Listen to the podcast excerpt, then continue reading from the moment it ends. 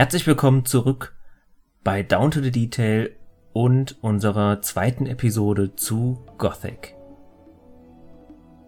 In der ersten Episode haben wir uns den Weg zum alten Lager gebahnt und bereits einige Personen im alten Lager kennengelernt, unter anderem auch den sehr nervigen Matt und widmen uns jetzt wieder unserem Rundgang durch das alte Lager. Dann kommen wir schon in das Arena-Viertel, so möchte ich das meinen, oder beziehungsweise ich glaube, es heißt sogar so. Mhm. Da teilt sich der Weg einmal in eine obere Ebene, wo man von oben in die Arena hineingehen kann. Da ist ein wunderschön idyllischer Grillplatz mit einem schönen großen Baum und auch das, wie soll ich sagen, das Plateau, das man aus dem Comic kennt. Da wird ja auch eine Arena-Szene nachgestellt, mhm. in der die Erzbarone den Arena-Kämpfen äh, frönen können. Da ist ein wenig unscheinbar in der Ecke versteckt noch Fingers, einer der Schatten, auf mhm. den uns Diego hingewiesen mhm. hat.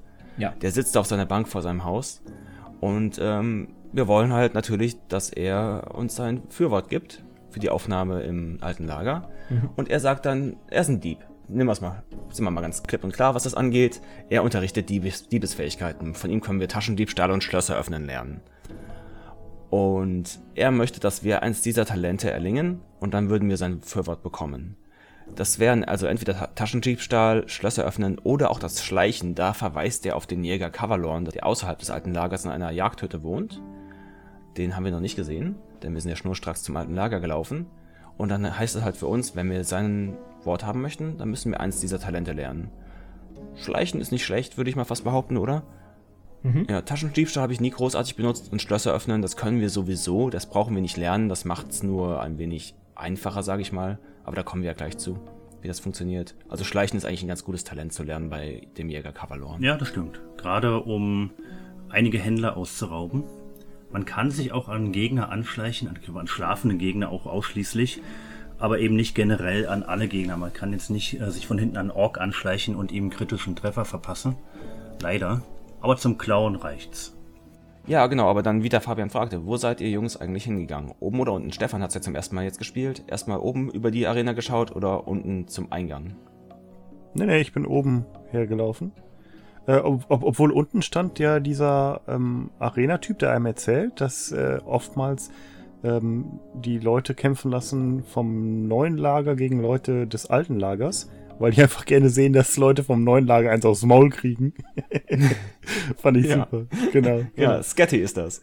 Ja, Scatty, einer der weiteren Schatten, mhm. von dem uns Diego berichtet hat. Äh, der ist ein Ausbilder mhm. in Einhändern. Das ist das erste Mal, dass wir ein Waffentalent lernen können. Und nur mal, um das schnell zu beschreiben, was das macht. Ich glaube, standardmäßig haben wir eine 5%ige Chance, einen kritischen Treffer zu landen, wenn wir nicht ausgebildet sind. Das heißt einfach, dass unser Stärkewert, glaube ich, mit 2 multipliziert wird und dann zur Waffe addiert wird. Du AD&D ähm, Ausrechner. Ja, es kann auch einfach sein, dass dann der Stärkewert überhaupt addiert wird und vorher haben wir nur Waffenschaden gemacht. Das ist auch möglich. Und das erhöht sich halt, wenn wir den Einhänder besser lernen. Und außerdem ändert sich unser Moveset. Wenn wir zum ersten Mal diese Ausbildung machen für 10 Lernpunkte, tragen wir unser einhändiges Schwert in einer Hand. Mhm, genau. Das ist super. Wir sind etwas agiler, können schneller zustechen und so weiter, haben deswegen mehr Raum zu manövrieren, wenn wir es mit mehreren Gegnern zu tun haben. Also es ist Wahnsinn, dass sich sowas echt ändert im Spiel. Dass wir echt sehen können, wie unser Spieler besser im Kämpfen wird, wenn ihm beigebracht wird, besser im Kämpfen zu werden. Ich glaube, das kenne ich auch wirklich ähm, so optisch aus ja. keinem Spiel. Bis ja. heute nicht. Mhm, genau, gibt es sonst nirgendwo. Ich fand das auch immer sehr toll, dass man den Trainingsfortschritt an der eigenen Figur sehen kann. Nicht nur in den Statistiken, Nein, ich sehe, er kann was Neues. Er hält sein Einhänder mit einer Hand, wie es sein muss. Genau. Und selbst Piranha Bytes haben das aufgegeben. Das gab es in Risen zum Beispiel nicht mehr, in dem sehr Gothic-ähnlichen Piranha Bytes Spiel.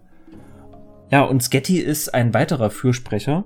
Der gibt uns seinen Segen, sobald wir in der Arena angetreten sind und einen der Arena-Kämpfer herausgefordert haben. Das sind drei an der Zahl von jedem Lager ein und der Templer aus dem Sumpflager, der will gar nicht mit uns kämpfen. Wir haben aber die Gelegenheit mit Kirgo, das ist ein Gardist aus dem alten Lager, oder mit Karim, einem Söldner des neuen Lagers, zu kämpfen. Die sind beide erstmal ganz umgänglich. Und ja, habt ihr das damals gemacht oder auch jetzt beim Durchspielen? Habt, habt ihr da euren Mann gestanden in der Arena oder habt ihr da einen Bogen drum gemacht? Denn ich muss sagen, mir waren die immer zu schwer.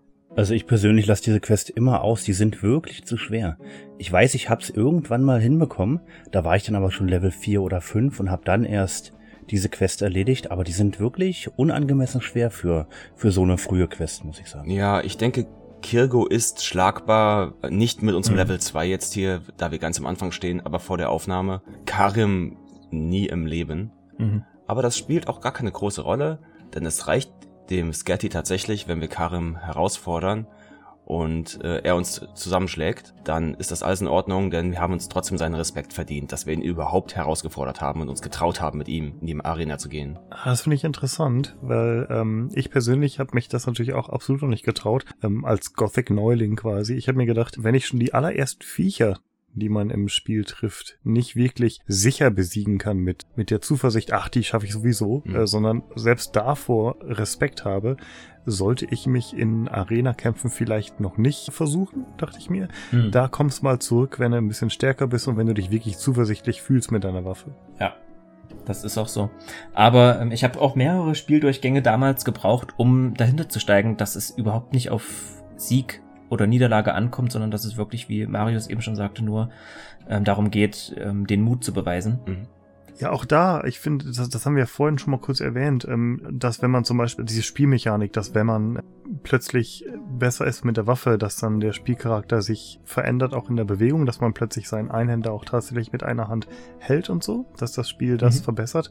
Und da ist wieder was, finde ich, was Gothic macht, was ich bisher auch noch in keinem anderen Spiel so erfahren habe, wo ihr das gerade so sagt. Also ich habe es halt nie ausprobiert, aber mhm. ich kenne das aus keinem Spiel, dass man alleine für den Versuch, ob man jetzt versagt oder nicht, dass man dafür schon praktisch belohnt wird. Mhm. Kenne ich nicht. Entweder du gewinnst und kommst dann weiter oder du verlierst und dann musst du es halt nochmal versuchen. So kannte ich das vorher, mhm. weißt du?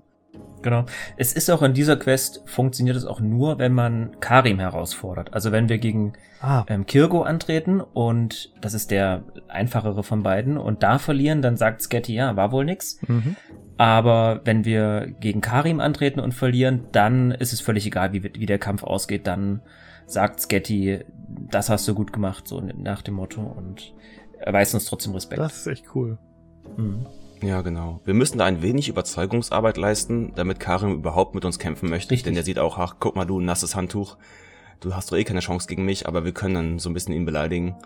Wir bringen unsere besten Deine Mutterwitze mit und dann tritt er mit uns in den Ring des Blutes. Und ja, der Nachteil natürlich an der ganzen Sache ist, wir gehen jetzt mal davon aus, wir verlieren, denn ich meine, das ist der einzige realistische Weg hier. Mhm. Nachdem er uns halt umhaut, wie schon vorher erwähnt, in Gothic ist es üblich, die killen uns nicht einfach so, die menschlichen Gegner, zumindest wenn es keine Banditen sind, die einfach auf dem Wegen laufen, sondern einfach generell freundliche NPCs, dann liegen wir auf dem Boden und er klaut uns die Waffe und nimmt unser Erz mit, das wir bei uns tragen. Ja. Also müssten wir das vorher deponieren. Aber da finden wir zum Glück gleich einen Weg. Genau, es gibt nämlich oberhalb der Arena, im sogenannten Arena-Viertel, befindet sich meiner Meinung nach das idyllischste Fleckchen ähm, des alten Lagers. Ich mag das total. Diesen kleinen mhm. Abschnitt, der oberhalb der Arena ist, da ist ein ja, der ist relativ dürre, aber da ist ein großer, großgewachsener Baum, da ist ein Lagerfeuer, da ist immer ein frisch gebratener Scavenger, wird da über dem Feuer gedreht. Und auch die Leute, die da sind, sind nett. Wir finden da einen anderen Butler namens Guy und der weist uns erstmal eine Hütte zu. Der sagt, hier, da oben ist eine Hütte frei, die kannst du haben. Ähm, und das ist sogar die schönste Hütte von der, auf dieser ganzen, auf diesem ganzen Stück. Die ist noch ein bisschen erhöht und das ist einfach toll. Da kommt man früh raus, und ähm, die NPCs begrüßen einen mit. Ein neuer Tag und nichts hat sich geändert. Ja, und es ist einfach toll. Man hat das gleich das Gefühl, ach, ist das hier schön. Und man hat dann kurzzeitig das Gefühl, ach, eigentlich könnte ich hier bleiben. Das muss ich auch sagen, als Gothic-Neuling, das Gefühl hat sich bei mir, obwohl ich das Spiel ja gar nicht kenne und auch nicht, also vorher noch gar nicht kannte und keinerlei hm. nostalgischen ähm, Gefühle damit irgendwie verbinde, irgendwelche Erinnerungen oder sowas, das hatte ich direkt, erstmal dieses cool, du hast eine eigene Behausung, denn ganz ehrlich, ich kenne sehr, sehr wenige Rollenspiele, in denen das der Fall ist. In den Elder Scrolls-Teilen hast du es ja praktisch erstmal gar nicht, sondern kommst in irgendwelchen komischen ähm, Gasthöfen unter oder sowas in der Art. Aber mhm. ein eigenes Zimmer, also ist vor allem ein eigenes kleines Häuschen, eine eigene kleine Hütte, hast du eigentlich extrem selten in irgendwelchen Spielen. Du hast also ja. sofort so einen kleinen Heimatort. Und das Tolle war, in diesem Spiel ist es bei mir zumindest auch vom Gefühl her so gewesen, mhm. dass ich mir gedacht habe, ich kann auch nur hier schlafen. Also bei ganz vielen anderen Spielen ist es so, okay, wo finde ich ein Bett? Das nutze ich mal eben aus, um ähm, zu rasten, zu schlafen, was auch immer, ähm, um irgendwie Health wieder zu bekommen oder wie auch immer das in dem Spiel dann jeweils ist. Und da hat man dann nicht, nicht wirklich eine, eine Verbindung zu. Aber hier war das ja so, von wegen, ich weiß genau, ich betrete nur irgendeine andere Hütte und krieg sofort einen über die Nase, quasi äh, akustisch, mhm. also verbal. Mhm. Aber das hier ist meins, das darf ich. Und das erste, was ich natürlich gemacht habe, war, ich habe tatsächlich gepennt, weil es wurde da bei mir schon leicht dunkel. War schon, dass der Tag so ein bisschen äh, sich dem Ende zuneigte. Und ähm, dann habe ich da auch gepennt. Und das Coole war, sobald ich da wach geworden bin und es da wieder hell war und da kam dann dieser Hintergrund, diese Hintergrundmelodie, die ein bisschen erinnert, finde ich, immer an Herr Mannelik, dieses traditionelle Stück, das ihr vielleicht auch mhm. von In Extremo kennt, wo wir gerade bei Gothic und so und Musik sind. Und ja, da, da hat sich sofort dieses heimelige, man, man fühlt sich zu Hause was total komisch ist in so einem Lager, aber mich hat das echt so ein bisschen begeistert, muss ich sagen, und direkt von dem Spiel so ein bisschen überzeugt, mhm. so gefühlsmäßig. Denn das hatte ich so, so früh im Spiel überhaupt nicht erwartet. Ja, bei, bei aller Begeisterung ist diese Immersionsmechanik letzten Endes wieder ein bisschen überflüssig. Klar, Stefan, du hast die Hütte jetzt das erste Mal erlebt, aber beim tausendsten Durchgang, man nutzt diese Hütte nicht wirklich. Und das ist auch einer der Gründe, warum ich mir ein bisschen gewünscht hätte, dass wir eine Weile lang Buddler sind in diesem Lager dass wir erstmal in diese Kaste einsteigen mhm. und unser einfaches Butlerleben leben. Übrigens kann man sich mit Guy, der uns die Hütte zuteilt, die mit dem kleinen Vordach, auch ein bisschen unterhalten. Und er erzählt uns, dass man hier an sich als Butler ein ruhiges Leben hat, solange man sein Schutzgeld bezahlt, seine Arbeit macht, sich an die klare Hierarchie hält und dass wir nur hier günstig an die Ware aus der Außenwelt kommen. So Sachen wie Brot, Käse, Bier, Wein, alles Dinge, die sie hier nicht selbst herstellen können. Ja, und eben nicht den billigen Reisschnaps aus dem neuen Lager. Das fand ich auch total spannend, als er vom neuen mhm. Lager erzählt hat, als wäre es so ein, so ein autoritärer ähm, Überwachungsstaat fast schon, wo er gesagt hat, ja, und du kannst durchaus irgendwie verprügelt werden für das letzte Stückchen Brot, was du hast, oder die letzte Schüssel Reis oder was auch immer. Und da habe ich gedacht, oh, okay. Da bin ich ja froh, dass ich äh, in einem Lager angekommen bin, wo das noch einigermaßen frei ist. Mhm. Wir machen uns später noch ein eigenes Bild von den Lagern. Ich wollte noch ganz kurz was zu der Hütte sagen und dann zu dem Punkt, den ihr gerade gesagt habt. Das Gute an dieser Hütte ist nämlich, dass sie nicht nur ein, ich sag mal, eine, eine Health-Regenerationsstation für uns ist, indem wir dort schlafen, sondern wir haben auch unsere eigene Truhe. Das heißt, wir können Wertgegenstände dort sicher deponieren. Und wenn wir clever sind, machen wir das im besten Falle vor dem Kampf gegen Karim, denn da können wir nämlich unsere Waffen, unser Erz und alles, was wir so brauchen, verstauen, lassen uns unten umhauen und haben es dann trotzdem oben noch in der Kiste. Aber was ich noch sagen wollte zu dem, was du eben sagtest, äh, Stefan, dass du jetzt so ein, so ein abschreckendes Bild vom neuen Lager hast, da wird, finde ich, sehr gut deutlich, auch wie viel Politik im Kleinen sich schon in diesem Spiel ähm, abspielt. Und zwar ist es die Propaganda, die, und das lernen wir auch später bei den anderen beiden Lagern noch, diese Propaganda, die jeweils in diesen in sich geschlossenen Minikosmen herrscht gegenüber den, ja, den anderen rivalisierenden Lagern. Mhm. Das finde ich sehr, sehr spannend, wie das auch wirkt und was das auch mit uns als Spieler macht was da für Bilder aufgebaut werden im Kopf. Ja, Jungs, es heißt fressen oder gefressen werden. Also für euch Schwächlinge ist das neue Lager vielleicht einfach nichts, ne? muss ich jetzt mal einfach ehrlich sagen. Aber ich muss auch dazu sagen, mir persönlich, auch wenn das sich ein wenig relativisiert mit der Hütte, dass man da eigentlich nur mal ab und zu reingeht, um sein Leben zu regenerieren oder die richtige Tageszeit haben möchte. Die Truhe ist halt recht nutzlos, mhm. zum größten ja. Teil da das Inventar nicht limitiert ist. Können wir einfach alles mit uns rumschleppen. Mhm. Ich persönlich mag aber auch diese Momente, weißt du, zum Hahnkrähen aufzustehen und da meine Tasse Fleischwanzen Kaffee zu trinken oder so morgens und einfach mal in die Arena reinzuschauen. Es hat zumindest am Anfang hat das einen magischen Moment immer gehabt, ja. auch wenn natürlich nach dem, wie der Ringo sagt, nach dem tausendsten Mal, da mhm. ist das einfach nur so ein Nutzobjekt für einen, okay, ich penne jetzt einfach, weil ich gerne am Morgengrauen äh, durch die Gegend äh, erkunden genau. möchte und nicht mitten mhm. in der Nacht. Was, was die Kiste angeht in dem eigenen Haus, da habe ich zuerst gedacht, oh, okay, die Tür ist immer auf, natürlich, alle Türen sind auf im Lager und ich bin ja größtenteils unterwegs. Wenn ich da jetzt alle meine Wertgegenstände reinpack, ob da wo was mit passiert. Aber dann ist mir eingefallen, sobald irgendjemand eine Hütte betritt, die ja nicht ihm gehört, gibt's ja auch wieder solche Sprüche wie Schade, ich hätte die gerne aufs Maul gehauen.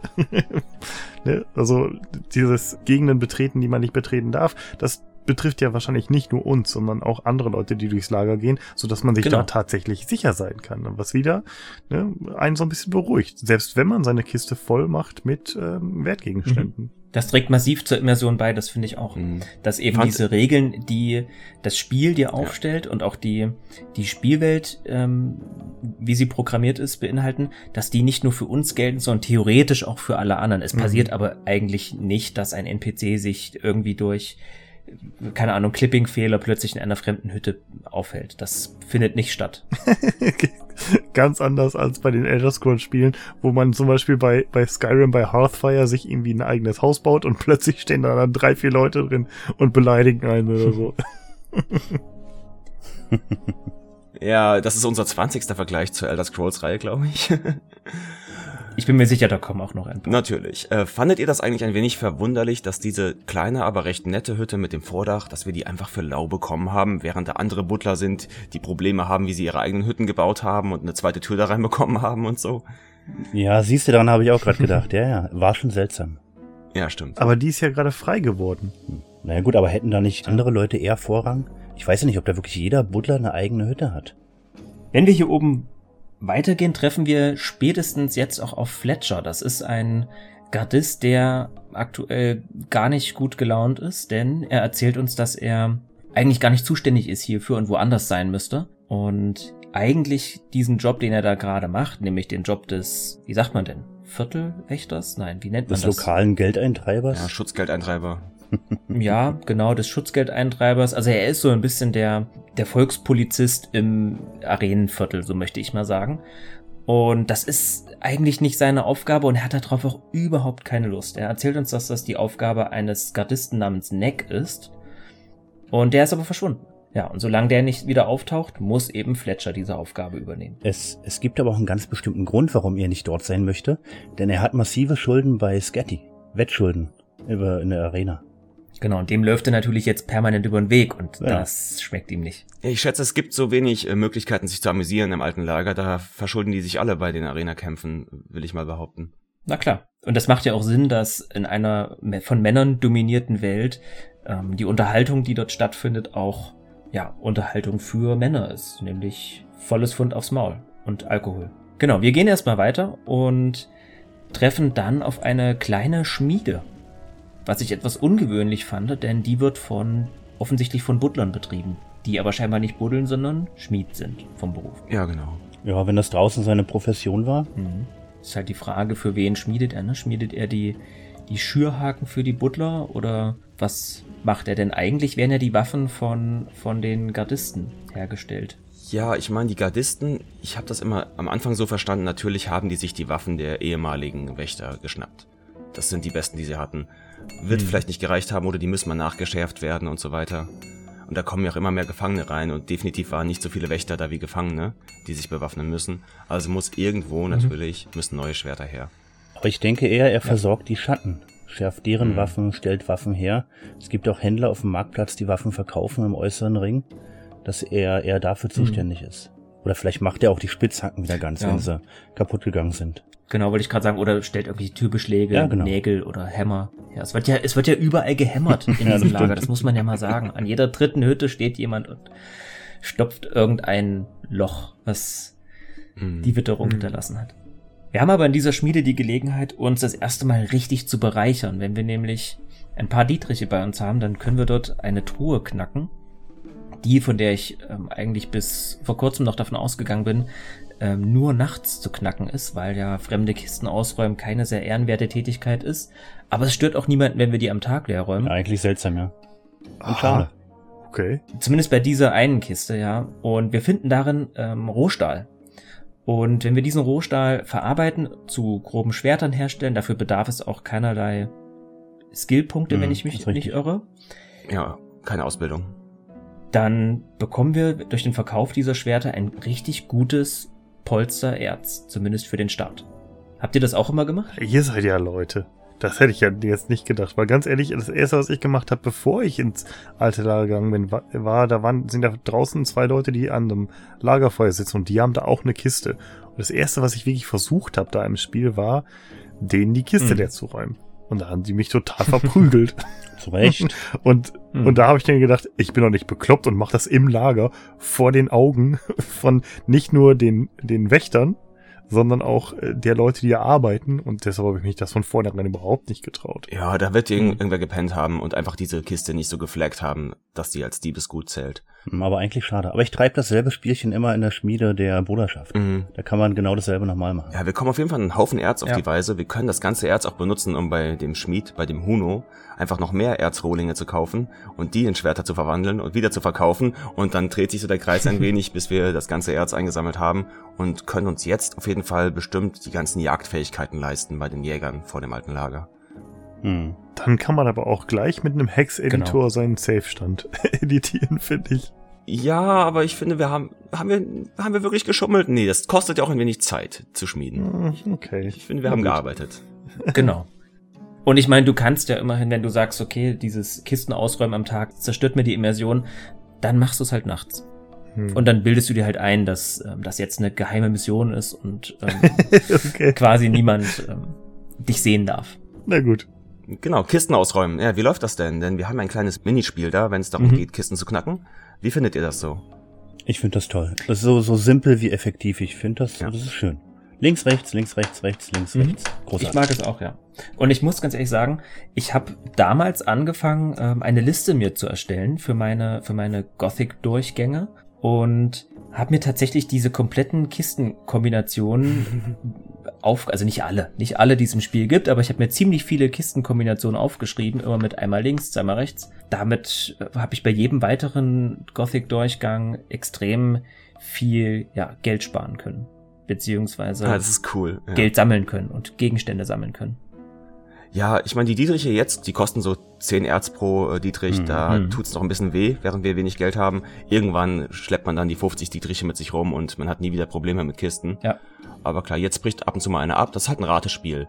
Wir müssen eine Kombination aus Links- und Rechtsbewegungen ähm, ausführen. Mhm. Und wenn wir falsch ausführen, dann gibt's eine kleine Chance, dass unser Dietrich abbricht. Die ist etwas geringer, wenn wir das Schlösserknacken gelernt haben, das Talent. Mhm. Dann bricht er nicht so oft ab. Und dann ist es einfach so ein bisschen, ja, einfach raten Mhm. Auf der höchsten Stufe, wenn du Schlösserknacken auf der höchsten Stufe gelernt hast, dann bricht mhm. er gar nicht mehr ab. Ach, da hast dann du reicht den, es, wenn du einen hast. Hast den Skeleton Key, hast du dann, ja. Genau. Ja, irgendwie schon, ja. Ich, so, ich, jetzt muss ich mal was fragen, denn es kann sein, dass sich mein Wissen aus Risen ein wenig verschmelzt mit dem aus Gothic. Ist das auch in Gothic 1 so gewesen, dass die Kombination immer aus identischer Anzahl von Links- und Rechtsbewegungen bestand? Nein. Um eine Kiste zu knacken. Okay, dann ist das in Risen nur so. Ich denke auch nicht. Mhm. Ich bin mir nicht sicher. Also bei Huno ist zumindest, ist es, also bei Huno trifft es zu, denn bei Huno ist die Kombination rechts, okay. rechts, links, rechts, links, links. Also wir haben zweimal rechts, einmal links, einmal rechts, zweimal ah, okay. links. Aber es gibt sicherlich auch Truhen, die nur drei Möglichkeiten haben, also rechts, links, links oder so. also ich glaube nicht, dass das so ist. Ah, dann war das bei Risen, ja. Genau, es gibt später, wenn wir noch an, an bestimmte Truhen kommen, ähm, dann bin ich auch wieder mit der Kombination parat und da ähm, ist es nicht so, dass ist die identische Anzahl war. Ja, ich fand das aber witzig, dass du das aufgeschrieben hast in der weisen Voraussicht, dass du in der nahen Zukunft schon wieder Gothic spielen wirst. also hast du dann die ganzen Kombinationen parat. Ist doch cool. Ja. Wenn wir hier weiterlaufen, kommen wir zu einer Turmruine beziehungsweise einem Stück eingestürzten Turm, das scheinbar vom alten Lager beziehungsweise von der Garnisonsburg des alten Lagers in den äußeren Ring gekippt ist. Und in diesem Turm sehen wir, dass da ja sich auch jemand häuslich eingerichtet hat. Wir erfahren, wenn wir stolze Besitzer des Comics sind, wie dieser Turm eingestürzt ist. Und ja, Ringo, du hast auf was Wichtiges schon im Vorfeld aufmerksam gemacht, nämlich, dass es noch eine andere Version dieses Einsturzes gibt. Mhm, genau.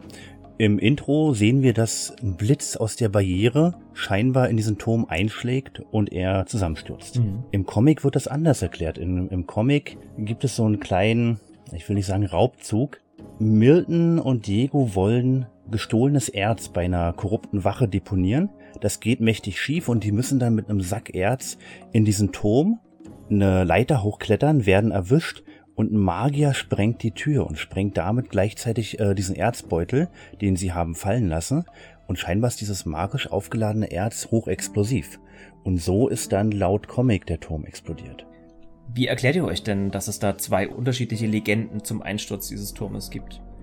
Hm, schlechte Absprache? Vermutlich, ne? Wir haben ja schon äh, erfahren von Tom im Interview, dass der, ja, dass der Comic von einer professionellen Comic-Agentur erstellt wurde, die dann natürlich nicht am Erstellen des Spiels beteiligt waren und wahrscheinlich ja, gab es da einfach unterschiedliche Vorstellungen, wie dieser Einsturz des Turms zustande gekommen sein soll.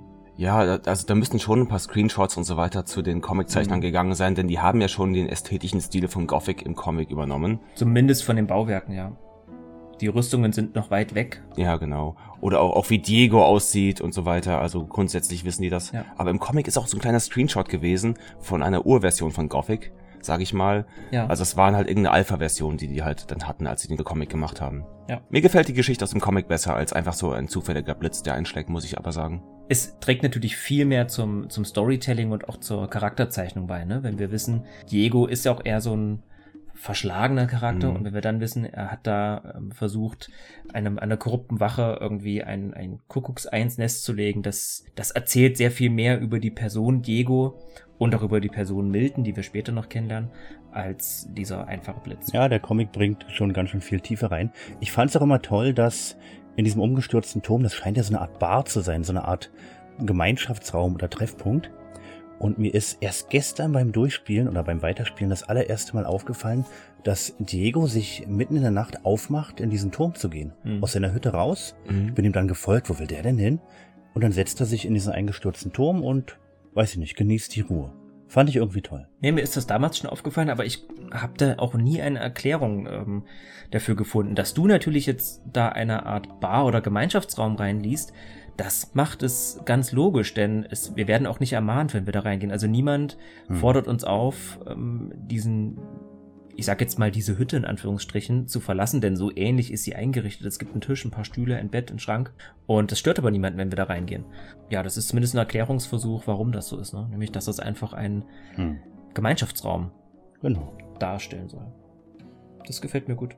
Ja, da ist doch etwa die Gegend, wo weitere Ruinenstücke des Turmes ja. rumliegen. Und dort finden wir dann auch die Fleischwanzen, die Snaff haben möchte. Richtig. Die können wir dort ähm, umbringen und einsammeln. Vielleicht mag Diego die auch. Vielleicht sind das auch seine kleinen Haustiere. Und ähm, oder wie andere Leute Schafe zählen, zählt der Diego abends vorm Einschlafen ein paar Fleischwanzen. Wer weiß. Gut möglich. Aber ja, dann hatten wir schon mal die Hälfte des Auftrags von Snaff erfüllt, indem wir hier einfach ganz schnell die Fleischwanzen umnieten mhm. und das Fleisch ansammeln. Mhm. Genau. Und hier treffen wir jemanden im Dialog mit einem anderen NPC, der zumindest von der Kleidung her gar nicht in dieses Lager passt. Habt ihr das sofort erkannt? War der für euch jemand, den ihr, auf den ihr aufmerksam geworden seid? Oder seid ihr damals oder auch heute, wenn ihr es zum ersten Mal gespielt habt, an dem vorbeigelaufen? Die Rede ist von Mordrak. Na gut, ich habe die Rüstung wiedererkannt von seinen Kumpanen Drax mhm. und Redford, die beiden Jäger. Da habe ich so ein bisschen wiedererkannt. Aber ja klar, er passt hier überhaupt nicht ins Bild. Mhm. Und es fällt auch auf. Ja, aber ich fand aber auch, dass Matt nicht wirklich ins Bild passte. ja, aber er ist ja zumindest optisch, gehört er zum, eindeutig zum alten ja, doch. Lager. Also optisch schon, aber die, seine ganze Art ist irgendwie so eine absolute Ausnahme im Lager. Mhm. Der lässt dich nicht los, wa? Der ging mir so auf die Nerven. Wir können mit Mordrak sprechen und wir haben den Auftrag von Torus erhalten, Mordrak zu sagen, dass er doch bitte verschwinden soll aus dem alten Lager oder ihn sogar ja, umzuhauen. Denn wir erinnern uns, Mordrak hehlt mit Diebesgut, das er einkassiert hat im alten Lager und verkauft es quasi den ehemaligen Besitzern wieder. Und das schmeckt natürlich Torus als Oberaufseher des alten Lagers überhaupt nicht. Genau, gerade weil er als Bote der Wassermagier eben unantastbar ist. Mhm. Genau. Wir erfahren dadurch, dass ist neben den Feuermagiern, zu denen wir im Intro schon was gesehen haben, wir haben ja immerhin noch die Mission, dass wir eine wichtige Botschaft aus der Außenwelt an den obersten Feuermagier vermitteln sollen, erfahren wir auch, dass es weitere Magier im Spiel gibt, die wir bisher auch noch nicht gesehen haben, nämlich die Wassermagier. Und im Dialog mit Mordrak ähm, haben wir die Möglichkeit, ihm einmal zu sagen, dass er ein Problem hat. Und wir können ihm dann dieses Problem auf zweierlei Art und Weisen nahebringen. Nämlich einmal sagen, dass er sich bitteschön und jetzt entschuldige die Ausdrucksweise verpissen soll. Ich passe meinen Sprachgebrauch dem der Spielwelt mal an. Und die andere Möglichkeit ist, dann kommt es zum Kampf und Mordrak ist ähnlich wie Kyrgo und Sketty für uns in diesem Zeitpunkt ein harter Brocken. Hm, ich finde sogar nicht zu schaffen. Ja, also ich habe glaube ich, bei meinen unzähligen Versuchen, das Spiel zu spielen, habe ich es, glaube ich, ein oder zweimal geschafft, ihn umzuhauen, aber in den meisten Fällen ist er einfach zu stark für uns. Die bessere und elegantere Alternative ist, ihn davon zu überzeugen, dass es vielleicht gar nicht so klug wäre, wenn er sich weiter hier aufhält, denn, naja, man beobachtet ihn und dann kommt auch bei ihm die Einsicht relativ schnell, dass er sagt, okay, vielleicht war ich doch schon auch lang genug hier und ähm, ich mache mich mal wieder auf in mein Lager, nämlich in das neue Lager. Und er bietet uns an, dass wir ihn begleiten können, was wir dann zu einem späteren Zeitpunkt dann auch umsetzen. Mhm. Wenn wir hier am Tor rausgehen, kommen wir auf eine, ja, auf eine kleine Wiese beziehungsweise auf eine kleine Anhöhe, denn wir haben vorher von Snuff den Tipp bekommen, wenn wir uns erinnern, dass der Gardist Neck, der verschwunden ist, für ihn Höllenpilze suchen sollte. Ja, als es da rausging, habe ich natürlich zuerst diese ganzen Sachen eingesammelt, die es gab. Alle möglichen Beeren. Keine mhm. Ahnung, ob ich jemals äh, damit was anfangen kann oder nicht. Aber ich habe gedacht, zur Not kann man die immer noch verticken. Was soll's? Und ähm, auch die ganzen Höllenpilze, die da waren. Und da waren direkt drei solche fetten Mole Rats. Mhm. Und ich persönlich hatte zu dem Zeitpunkt noch wirklich Schwierigkeiten, die zu besiegen. Also ich hatte da vorher gespeichert natürlich. Und das Einzige, was bei mir wirklich funktioniert hat, und ich bin mir nicht sicher, ob das die Herangehensweise ist, die sowieso vorgesehen ist oder nicht, aber ich habe die ganz vorsichtig einzeln da weggelockt. Also bin da so näher rangegangen, hab geguckt, bis die anfingen zu fauchen und so. Aber dann möglichst immer nur eine von diesen dreien. Mhm und habe die dann so ein bisschen zu mir hergelockt und die dann einzeln fertig gemacht. Und das funktionierte. Aber sobald da zwei waren, die gleichzeitig mich angegriffen haben, hat das nie funktioniert und ich bin sehr, sehr schnell gestorben. Ja, das ist richtig. Zwei der drei sind schon sehr schwierig. Du musst die immer einzeln rauspullen. Genau. Hm, das, das, das hat mich auch echt gefreut, dass es funktioniert hat. Auf genau, jeden Fall. und damit hast du die, das komplette Kampfsystem von Gothic erklärt. Denn das zieht sich, die Art und Weise zu kämpfen, zieht sich bis zum Ende und zieht sich auch noch bis zu Teil 2 und Teil 3 weiter. Ah, okay. Also wenn du Gegnerhorden hast, lohnt es sich immer einzelne rauszupullen, wie man so schön sagt. Ähm, und also zu warten, bis man in deren Wohlfühlsphäre eintritt und dann kommen sie einzeln mhm. auf dich zu. Ja, das klappt mit manchen Rudeltieren nicht, mit Wölfen ja. und so weiter. Die locken sich dann gegenseitig an und kommen alle auf einmal. Und es klappt auch nicht, wenn man ähm, gezielt Herden angreift. Also wenn man beispielsweise mit Pfeil und Bogen Scavenger angreift, dann kommen trotzdem alle auf einen zugerannt. Hm. Man muss schon warten, bis die Tiere selbst auf einen aufmerksam werden.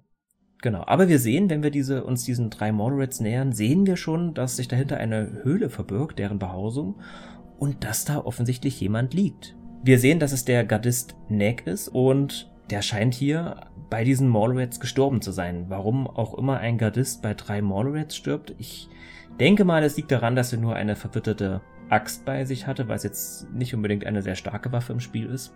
Auch für uns aber eine schöne neue Standardwaffe, muss ich sagen. Das stimmt. Vielleicht war er besoffen beim Kampf. Oder er wusste nicht, dass man die einzeln rauspullt. das kann auch sein, ja.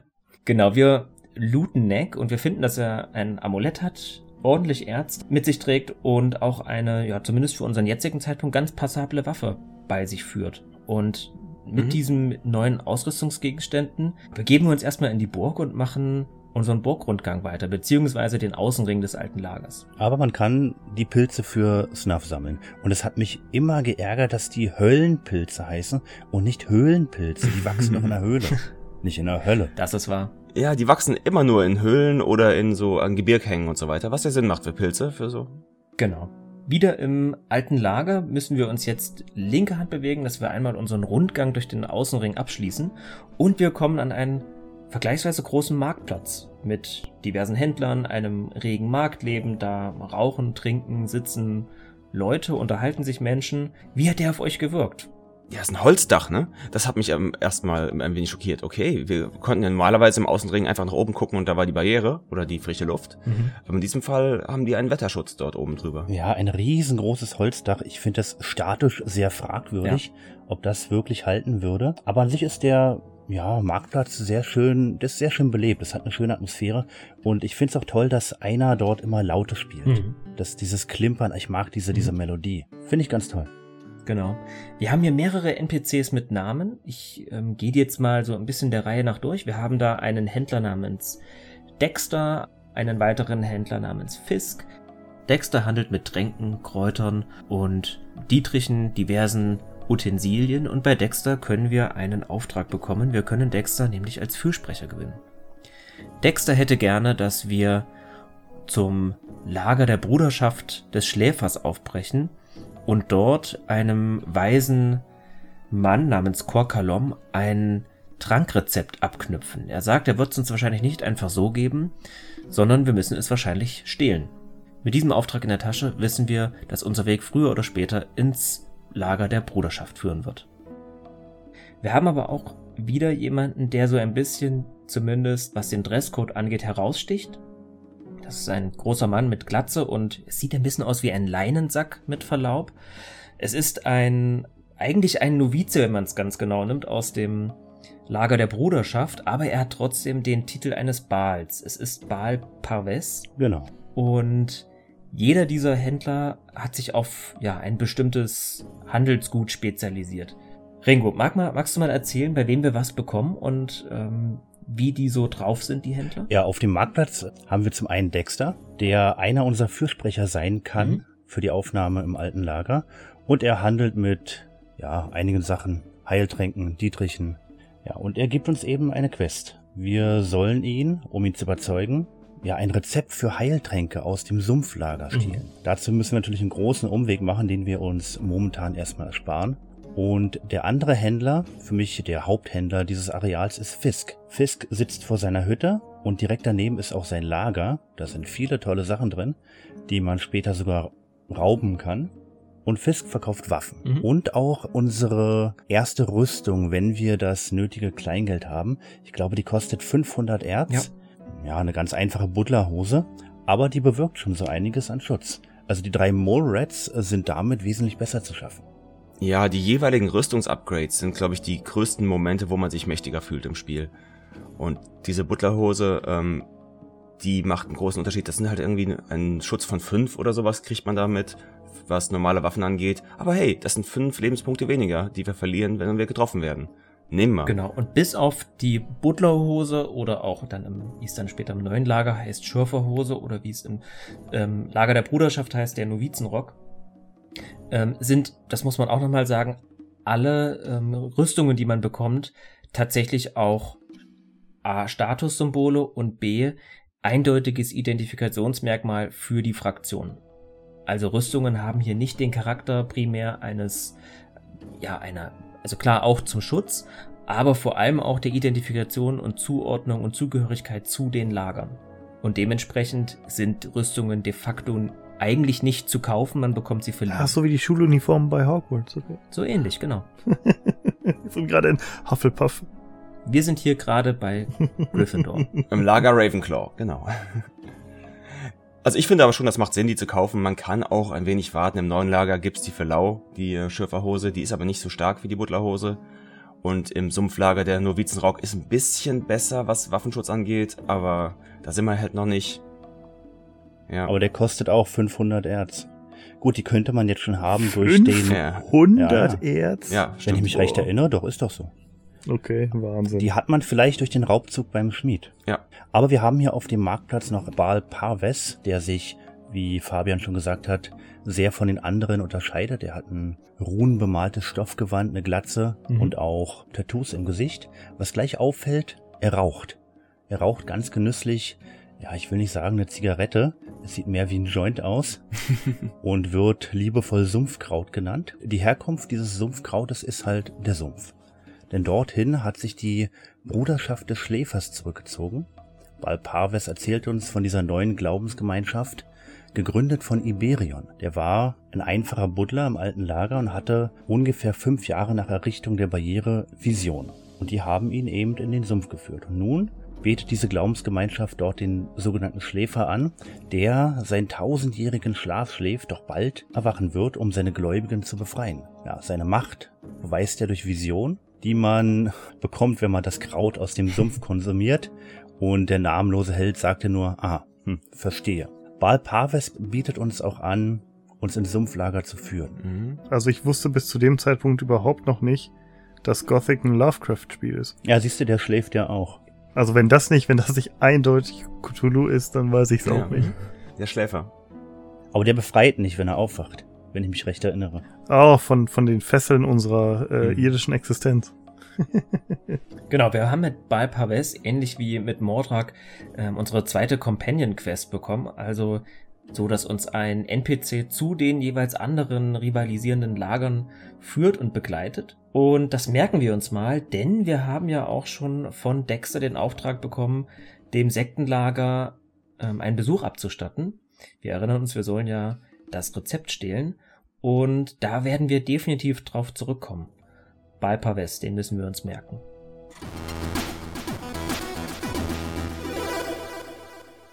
Etwas abseits des Marktplatzes sitzt ein Schatten namens Whistler. Der sitzt vor seiner Hütte und wenn wir den ansprechen, sagt er uns, dass er gerne bereit ist, für uns zu stimmen. Wir sind ja immer noch auf der Suche nach genügend Fürsprechern. Aber er möchte eine kleine Gegenleistung von uns. Er verlangt nämlich, dass wir ihm sein Schwert besorgen. Und das ist gar nicht weit weg. Das ist beim Händler Fisk, den wir eben getroffen haben. Und wir müssen eigentlich nur das Geld von Whistler dahin tragen. Auf die Nachfrage, warum er das nicht selber macht, denn das sind ähm, im, in der Realität wäre das eine Wegstrecke von, keine Ahnung, 20 Metern, sagt er uns, dass er und Fisk eine kleine Meinungsverschiedenheit hatten und er sich da jetzt erstmal nicht mehr blicken lassen kann oder möchte. Klar, wir stimmen zu, sagen, warum nicht, gib mir das Erz und ich besorg dir dein Schwert. Er erzählt uns auch, dass es eigentlich kein einfacheres Schwert ist, sondern ein besonderes Schwert, eines mit Ornamenten. Also wir merken, dass Whistler wahrscheinlich ein etwas, ja, wahrscheinlich ein etwas exzentrischer Charakter sein soll, der eben auf so optische Sachen sehr viel Wert legt und nicht so sehr auf die Funktionalität. Denn das Schwert, was wir dann von ihm bekommen, erfahren wir später noch, das ist jetzt kein besonderes Schwert, es sieht halt einfach nur schick aus. Seid ihr geflogen mit den 100 Ärzten, die er uns gibt für das Schwert, oder habt ihr den Auftrag direkt erfüllt? Nee, nee, ich war immer ganz hörig und hab gemacht, was er mir gesagt hat. Ich finde, das macht das Spiel auch so ein bisschen. Dass allein diese ganze Hierarchie und diese mhm. ganze Dynamik im alten Lager, die bringt einen so ein bisschen dazu, sich da anzupassen und eben nicht über die Stränge zu schlagen. Ich habe keine Momente des Spiels gedacht, ach cool, jetzt hintergehe ich mal ein oder so. Wirklich nicht.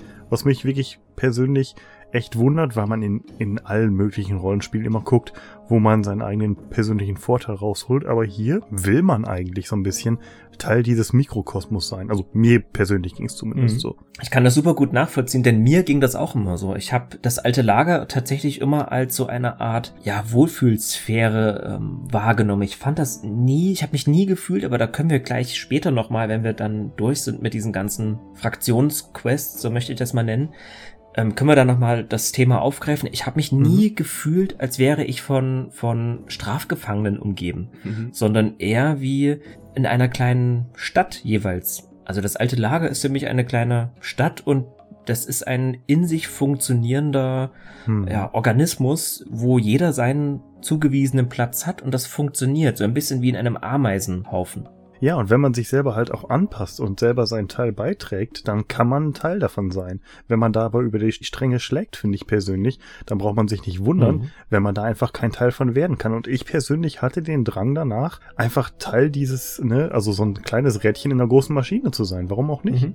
Ja, genau, denn du bekommst ja auch eine, eine Gegenleistung. Du bekommst genau den Schutz, du bekommst die Ruhe, du bekommst die Geborgenheit, die Sozialkontakte, die ganz wichtig sind. Und das ist ja auch ein großer Unterschied, den diese Welt von Gothic im Vergleich zu einem richtigen Gefängnis ausmachen, nämlich dass du hier tatsächlich auf die guten Sozialkontakte angewiesen bist, während du wahrscheinlich in Haft, wenn du zum Beispiel in Einzelhaft sitzt oder so, klar, du bist auch darauf angewiesen, dass du dich mit den anderen Häftlingen gut verstehst, aber jeder sitzt da so sein Ding ab. Aber hier haben sich alle damit arrangiert, dass hier ihr neues Leben gestartet ist. Ja, und, und, und jeder, der schon mal Prison Break oder Orange is the New Black geguckt hat, der weiß auch, dass dieser Mikrokosmos, in dem man sich in so einem Knast befinden kann, selbst wenn das nur irgendwelche Stories in Serien sind, dass da immer größtenteils Feindseligkeit herrscht. Und mhm. klar, natürlich sind das alles ruppige Gestalten, aber ich habe nie gedacht, oh nein, das sind alle meine Feinde und ich muss deshalb hörig sein, weil ich sonst einen drüber kriege, sondern man hat so ein bisschen dieses Gefühl, also ich persönlich, ich weiß nicht, wie es bei euch aussieht, aber ich hatte immer dieses Gefühl,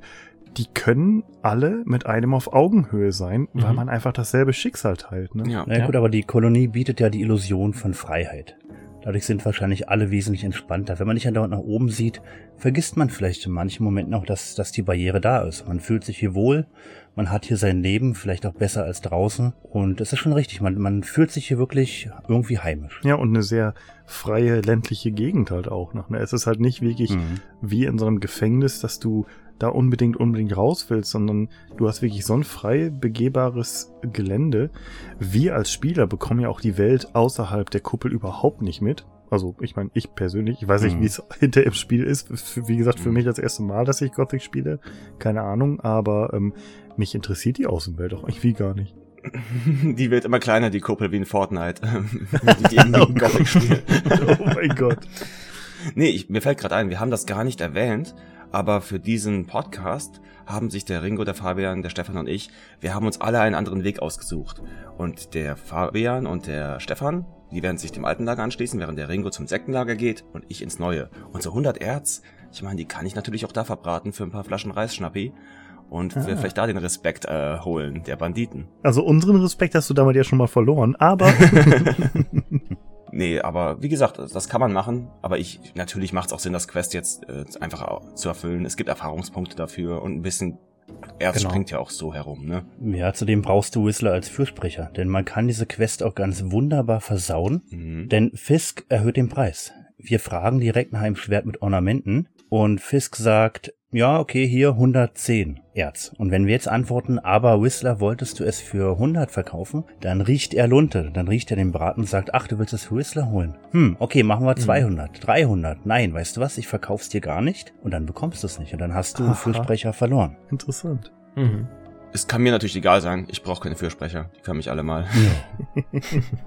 Ja, ja, ihr Banditen vom neuen Lager. Aber Stefan genau. und ich wollen Mitglied in diesem wunderbar funktionierenden Mikrokosmos werden. Also gehen wir zurück zu Whistler und erzählen ihm, dass Fisk, der Halsabschneider, jetzt 110 Erz möchte für sein Schwert. Und Whistler ist ein bisschen genervt, aber ach, was soll's, er hat sowieso diese Bestellung für das Schwert schon abgegeben und jetzt haben wir auch schon die 100 Erz. Na komm, hier, dann kriegen wir nochmal die restlichen 10 und mit diesen restlichen 10 Erz können wir bei Fisk das Schwert erwerben. Bring es zu Whistler, der freut sich und sagt uns auch, dass er dass wir seines Dankes gewiss sein können und er für uns stimmen wird, wenn Diego ihn nach uns fragt. Mhm, genau. Das ist, wie ich finde, eine der einfachsten Quests, die aber dennoch zeigt, wie so die sozialen Interaktionen in dieser Spielwelt sind. Und das finde ich ganz toll. Genau, es ist, es ist auch nicht nur einfach so eine einfache Fetch-Quest oder sowas, sondern die Story, die dadurch erzählt wird, die lässt das Lager auch so ein bisschen plastischer werden. Also es ist nicht einfach nur, geh dahin, sprich mit dem und komm wieder zurück und haha, sondern es fühlt sich, finde ich persönlich, lebendig an.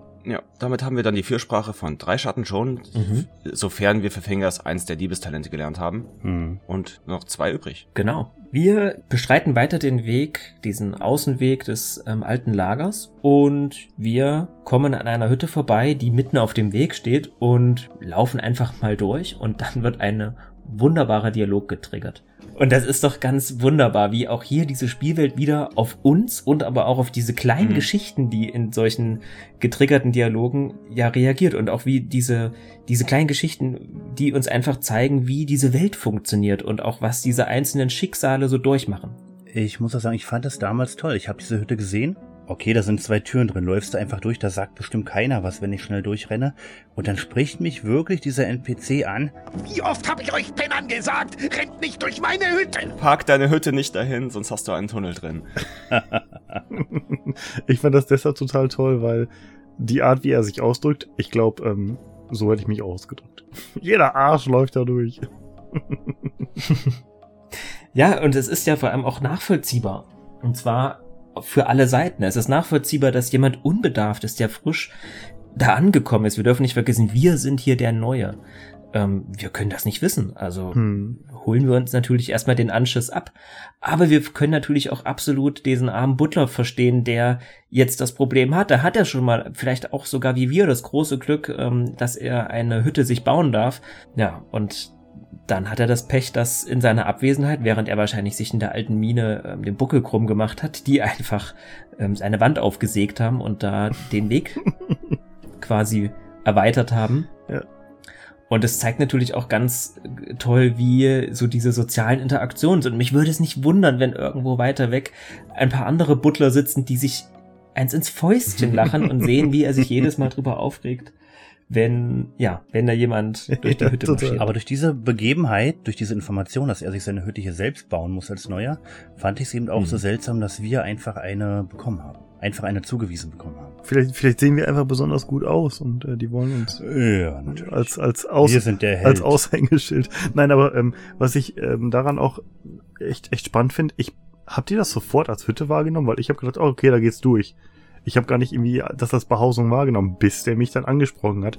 Und dann habe ich mich halt auch so ein bisschen umgeguckt da in diesem Tunnel quasi, der die Hütte ist. Hm. Und dann habe ich gedacht, oh ja, Mist, er hat recht, sorry. Also ich habe das schon irgendwie als Hütte identifiziert, aber dadurch, dass der Weg durchging, habe ich gedacht, na ja, ist halt so designt, weil da habe ich mir jetzt nicht so Gedanken drüber gemacht. Aber ich find's toll, dass es da eben so eine kleine Geschichte ja, mhm. dazu gibt. Ja, und etwas weiter davon entfernt, wir sind beinahe wieder an unserem Startpunkt bei Diego, sitzt ein weiterer Schatten namens Sly. Und der spricht uns mit ziemlich rauer Stimme an, dass er einen Auftrag für uns hat. Ähm, wenn wir denn Mitglied des alten Lagers werden wollen, müssen wir uns beweisen. Und ja, wir sollen mal gucken, wo der Gardist Neck sich befindet. Und der Name kommt uns irgendwie bekannt vor, denn Sly sagt, Neck und er haben noch etwas zu begleichen und er möchte unbedingt wissen, wo der geblieben ist. Und Neck ist aber nicht auffindbar. Wir wissen aber mittlerweile, wo Neck ist. Mhm. Der ist ja Futter für die Ratten. Genau das sagen wir Sly. Und Sly scheint zu unserem Erstaunen, zumindest meinem Erstaunen, ich weiß nicht, wie es euch damals ging, erstmal gar nicht so beeindruckt zu sein von dem Tod des Gardisten, sondern dem geht's eher darum, was der in seinen Hosentaschen hatte. Ja, wir können ihm sagen, er hatte entweder nichts und können auch hier diese Quest ähm, vor den Baum fahren, indem wir einfach die Gegenstände alle behalten. Mhm. Oder wir können sagen, er hatte dieses Amulett bei sich. Und Sly weiß unsere Ehrlichkeit zu schätzen und sagt uns, dass es ihm genau um dieses Amulett ging und dass er sich sehr dankbar zeigt. Und Diego auf jeden Fall ausrichtet, dass wir Sly als Fürsprecher gewinnen. Ja, aber jetzt überleg doch mal, wie cool du bist, wenn du ins neue Lager kommst und das Amulett von Neck trägst. genau, ich habe einen Gardisten umgehauen. Das weiß ja niemand, dass er... Und hey, es hat noch den Benefit, dass ähm, man natürlich ein wenig Waffenschutz bekommt, zusätzlich noch durch Next Amulett. Mhm. Also ist das gar nicht mal so schlecht. Aber klar, wir können natürlich auch die Fürsprache von Sly hier bekommen. Genau, und die Erfahrungspunkte einsacken. Als du vorhin gesagt hast, Fabi, wie es uns denn damals ging, also mir ging es damals vor zwei Wochen, als ich das durchgespielt habe, nein, nicht durchgespielt, als ich das soweit gespielt habe, schon so, dass ich zu dem Zeitpunkt, als ich ihm gesagt habe, hier das Amulett, das habe ich bekommen und dann, dass die Aufrichtigkeit meiner Person quasi geschätzt wird, das hat für mich wieder dieses Bild gefestigt, dass, dass die Werte im alten Lager sehr, sehr wichtig sind. Also es ist nicht nur dieses, oh, alle Leute müssen was mhm. Positives über mich sagen, damit ich äh, da rein darf, von, von Diego aus quasi in die große Burg da in der Mitte, sondern es ist wirklich dieses, ja. das Ansehen, was du da hast, das ist aufrichtig gemeint von diesen anderen Charakteren. Also zu dem Zeitpunkt hat sich für mich etabliert, dass das ganze, dass dieser ganze Mikrokosmos des alten Lagers was ist, ähm, weiß ich nicht, das ist halt mehr spürbar, als, als dass du sagst, okay, hier habe ich einen Haken hinter den NPC gemacht, da hinter den, sondern das Ganze wird immer plastischer, finde ich persönlich. Das, das Ganze bekommt einen richtig heftigen Charakter. Mhm. Und ich weiß nicht, wie das damals war, als das Spiel neu war, ob sich das ja für euch so angefühlt hat oder ob ich das einfach nur irgendwie jetzt zu schätzen weiß, weil ich das nicht erwartet hätte? Also mir ging es damals genauso wie dir, mir geht's auch immer noch so, denn ich habe auch immer den Eindruck, gerade im alten Lager, da versucht jeder dieses System am Laufen zu halten. Jeder weiß, dass er in gewisser Art mhm. und Weise Profiteur davon ist, obwohl hier ja natürlich auch Ausbeutung geschieht. Ne? Wir haben ja schon darauf hingewiesen, die Leute, die Butler sind, stehen da ganz unten an der Nahrungskette, aber auch die profitieren letztlich von ihrer Situation, auch wenn sie die am härtesten Arbeitenden dort sind, während es andere in der ja, Hierarchie gibt, die gar nicht mehr arbeiten de facto.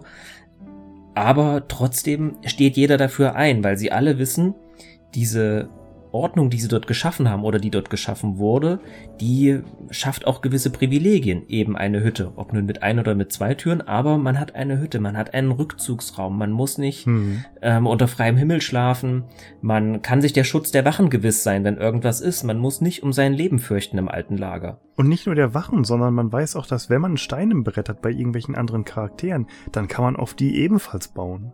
Genau. Dieses Fürsprechersystem, wie das im, im alten Lager gehandhabt wird, dient ja auch der, der, nicht nur der, der Vertrauensschaffung untereinander, sondern auch das, pass mal auf, ich habe was für dich getan, ich kann mir auch deiner gewiss sein, wenn mhm. ich mal Hilfe von jemand anderem benötige.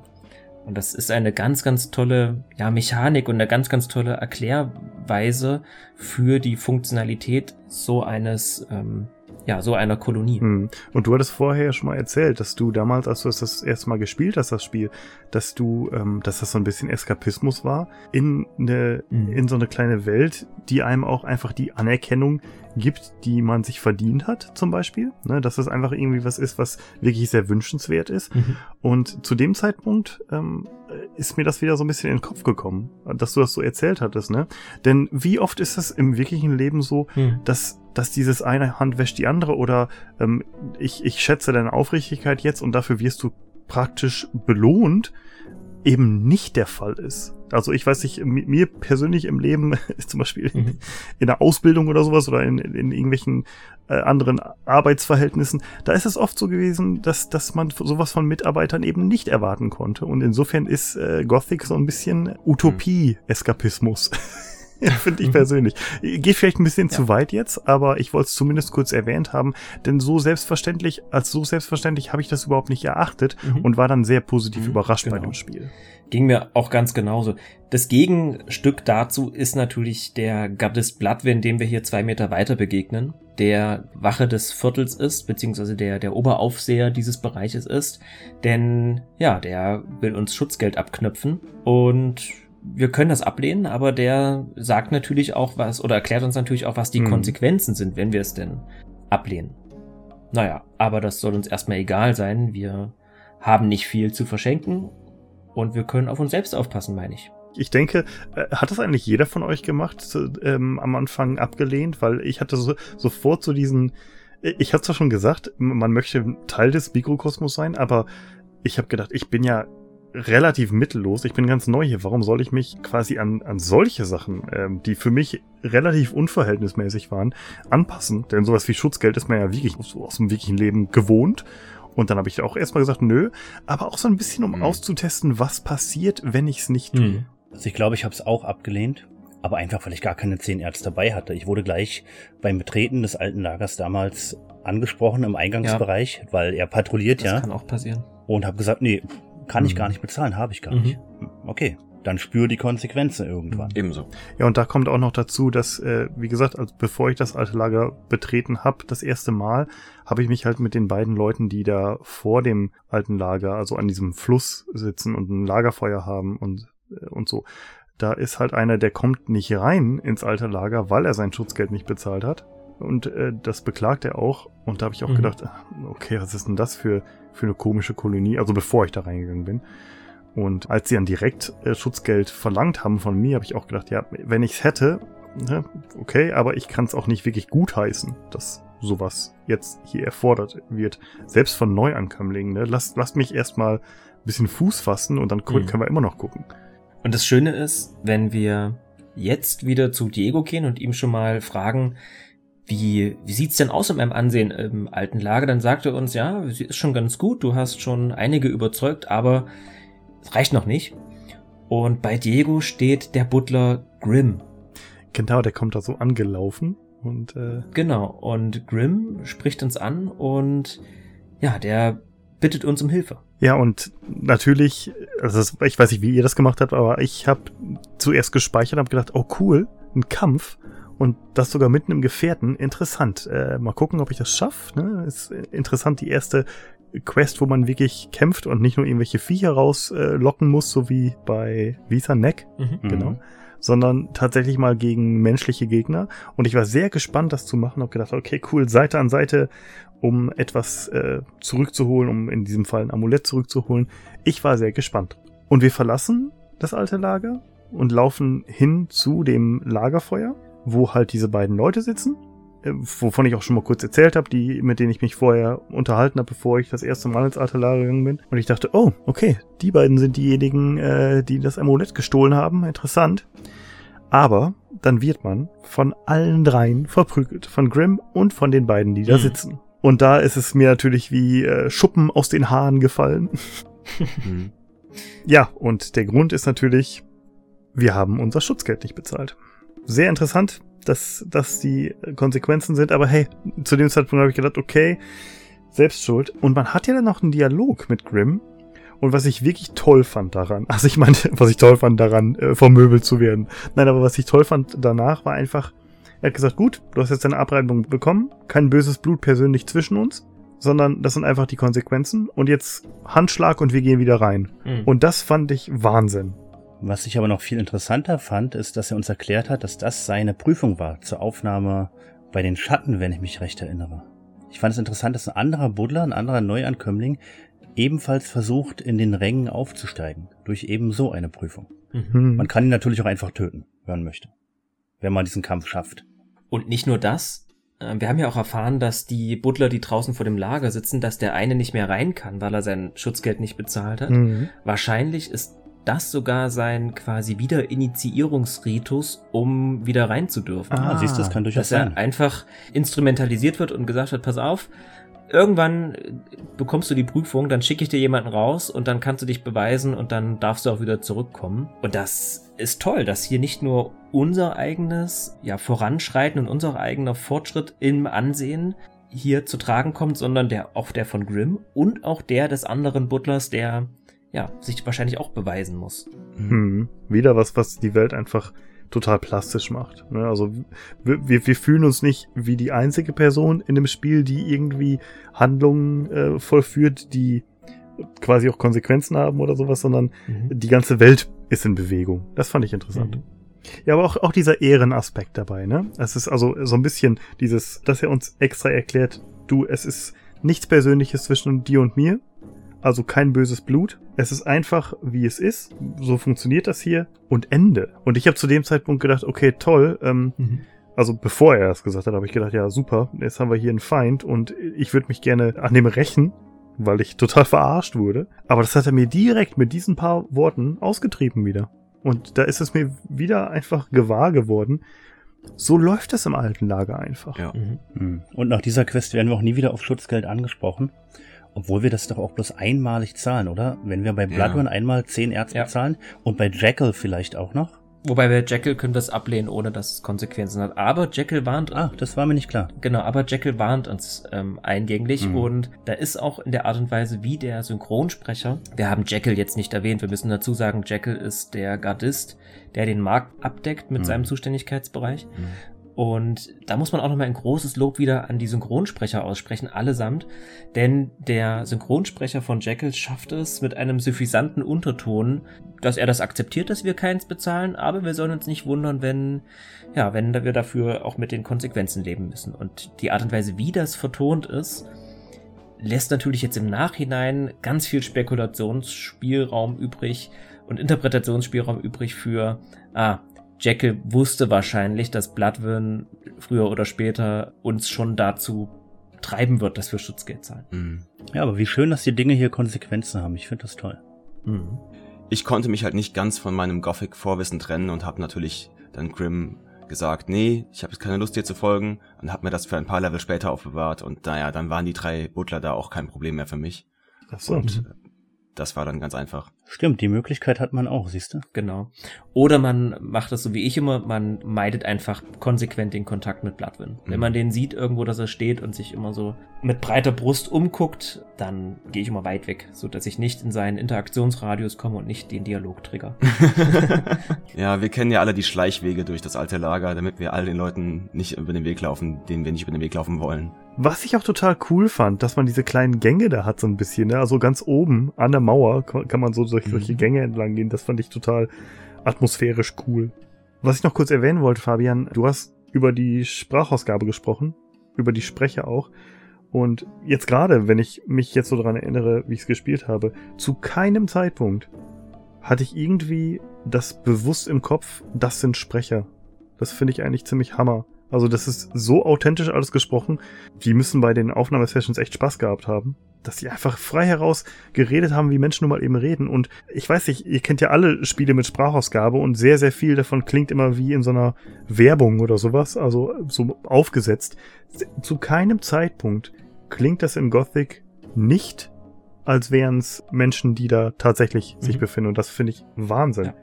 Das war ja der damals ähm, angepriesene sogenannte Ruhrpott-Charme, eben, dass die NPCs so reden, wie ihnen die Schnauze gewachsen ist. Mhm. Was dazu geführt hat, dass das natürlich im Laufe der Zeit in der Gothic-Serie sich ein bisschen abgenutzt hat und dann auch, ja. naja, so ein bisschen belächelt wurde, weil eben dann ziemlich viele derbe Schimpfworte oft kamen. Aber gerade damals, als das Spiel erschienen ist, war das was völlig Neues. Wir können uns erinnern, wir haben zuvor Spiele gehabt wie Baldur's Gate oder wie Ultima. Spiele, die viel mehr Wert drauf gelegt haben, dass das, was gesagt wurde, zwar verständlich war, aber das wurde ausgeschmückt und es wurde viel erklärt. Bei Gothic sind die Dialoge auf den Punkt.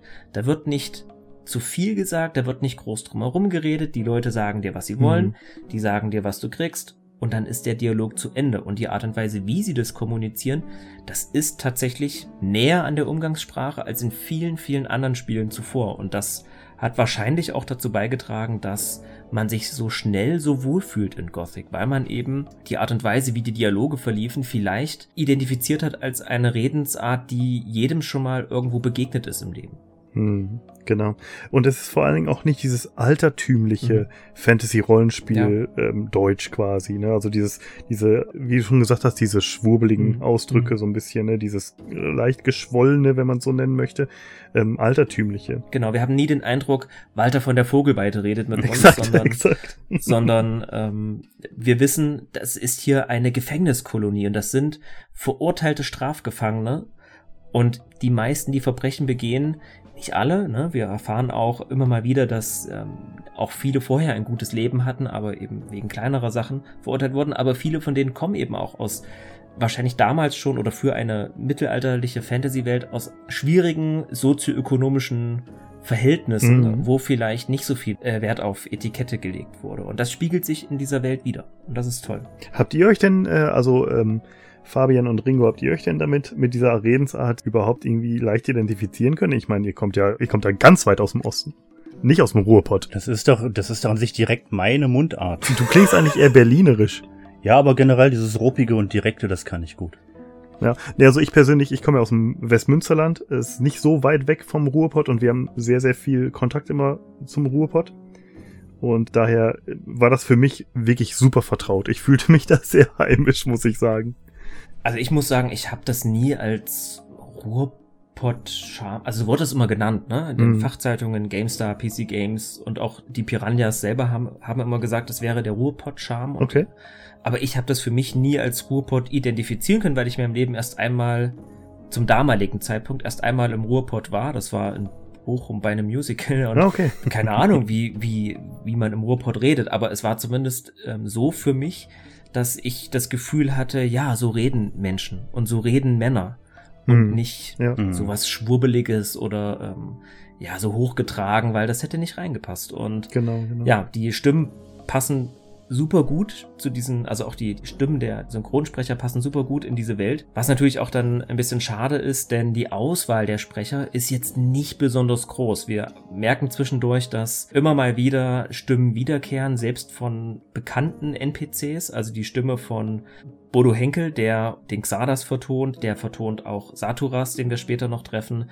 Und genauso ist es auch mit anderen NPCs, also beziehungsweise mit anderen Synchronsprechern, die sprechen da mehrere Rollen, aber ist mir irgendwie beim Spielen damals nie negativ nee. aufgefallen. Nee, mir auch nicht. Aber da stechen dann eben so Stimmen wie Graham raus, der dann mit seiner fast fraulichen Stimme sagt, hallo, ich bin Graham. Ja, richtig. Und Matt mit seinem komischen Gespann. Ja. So schlimm ist auch nicht, aber mhm. äh, unangenehm devotes Verhalten in der, in der Sprechweise mhm. auch.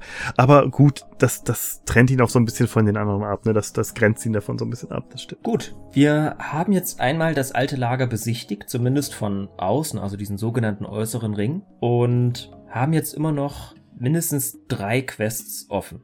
Wir haben einerseits Torus Mordrak-Auftrag, wir haben Dexter das Rezept und wir haben von Diego die sogenannte Prüfung des Vertrauens. Ich weiß nicht, was ihr als nächstes gemacht habt oder ähm, Stefan, du vor allem, denn wir beide haben uns seit dem alten Lager verschworen. Aber ich bin zur alten Mine aufgebrochen und habe die Prüfung des Vertrauens angegangen. Habt ihr Lust, mit mir den Weg zu beschreiten? Aber klar doch. Wir gehen übrigens davon aus jetzt, dass die Sache mit Mordrak und die Heiltranksache geklärt sind erstmal für uns jetzt. Da kommen wir dann später drauf nochmal zurück, wenn wir das neue Lager und das Sektenlager betreten werden. Das heißt, wir haben alle fünf Schatten, wir haben die Probe von mhm. Torus, jetzt fehlt nur noch die Probe von Diego. Genau.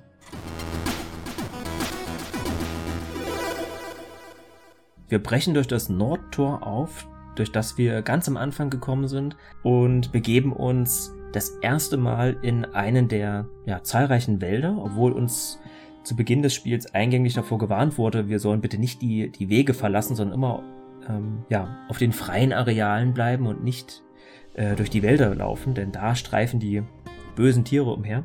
Aber wir müssen jetzt durch diesen Wald, um zur sogenannten alten Mine zu kommen. Der Weg zur alten Mine gestaltet sich für unseren Schwächlingsanfangscharakter, so nenne ich ihn jetzt mal, als nicht ganz ungefährlich. Wir haben einerseits die Möglichkeit, dem direkten Weg zu folgen. Der führt wirklich durch ein für damalige Verhältnisse für mich bisher unbekanntes Vegetationsdickicht. Also ich fand das sehr atmosphärisch, wie eng die Bäume da standen. Mhm. Und dass es vor allem nicht nur Bäume gab, sondern dass es unterschiedliche Arten von Vegetation gab. Es gab Gras, es gab Büsche und es gab Bäume. Und das hat dazu beigetragen, dass sich auch diese Wälder so wie soll ich das sagen? Die haben sich angefühlt wie Wälder, die ich kenne. Oder zumindest wie, als hätte ich das Gefühl, ich kenne einen Wald, der so in etwa ist. Und man kann einerseits diesen Weg wählen, der gerade zugeht. Oder man kann natürlich auch obenrum, wenn man etwas ängstlicher ist, möchte ich jetzt mal so herausfordernd in Richtung Ringo sagen, und den helleren Weg gehen.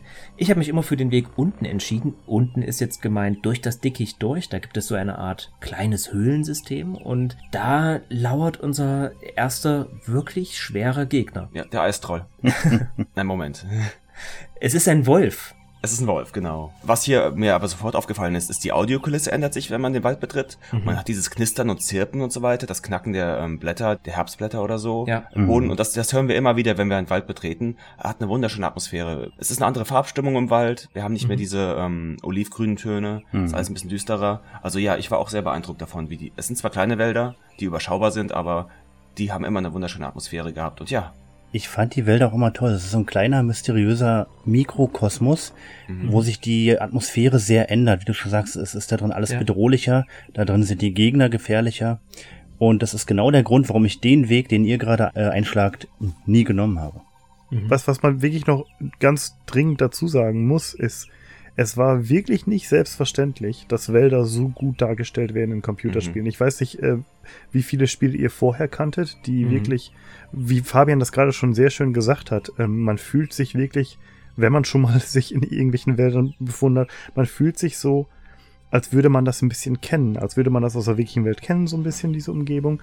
Und das einzige Spiel, was ich zu dem Zeitpunkt, also ich habe ja damals Gothic nicht gespielt, als es rauskam, aber das einzige, woran ich mich erinnern würde, was zu dem Zeitpunkt wohl raus war, was Zelda relativ gut gemacht hat, war das äh, Wizards and Warriors für den PC mhm. und Thief 2, da gibt's so eine Waldgegend später. Die haben die einigermaßen gut gemacht, dass man da auch zwischen den Bäumen zwischenhergehen kann. Und selbst die waren noch sehr klotzig und Videospielähnlich und man hat so ein bisschen diese Illusion war nicht so äh, durchgehend gut, mhm. so dass man immer sich so ein bisschen gefühlt hat, okay, das hier wäre jetzt eigentlich eine Wandtextur, aber da haben die Holz rausgemacht oder sowas in der Art mhm. oder irgendwie mhm. so ein Dickicht, fühlte sich aber nicht an wie Bäume. Ja. Und ähm, das ist schon echt sehr beeindruckend, ja.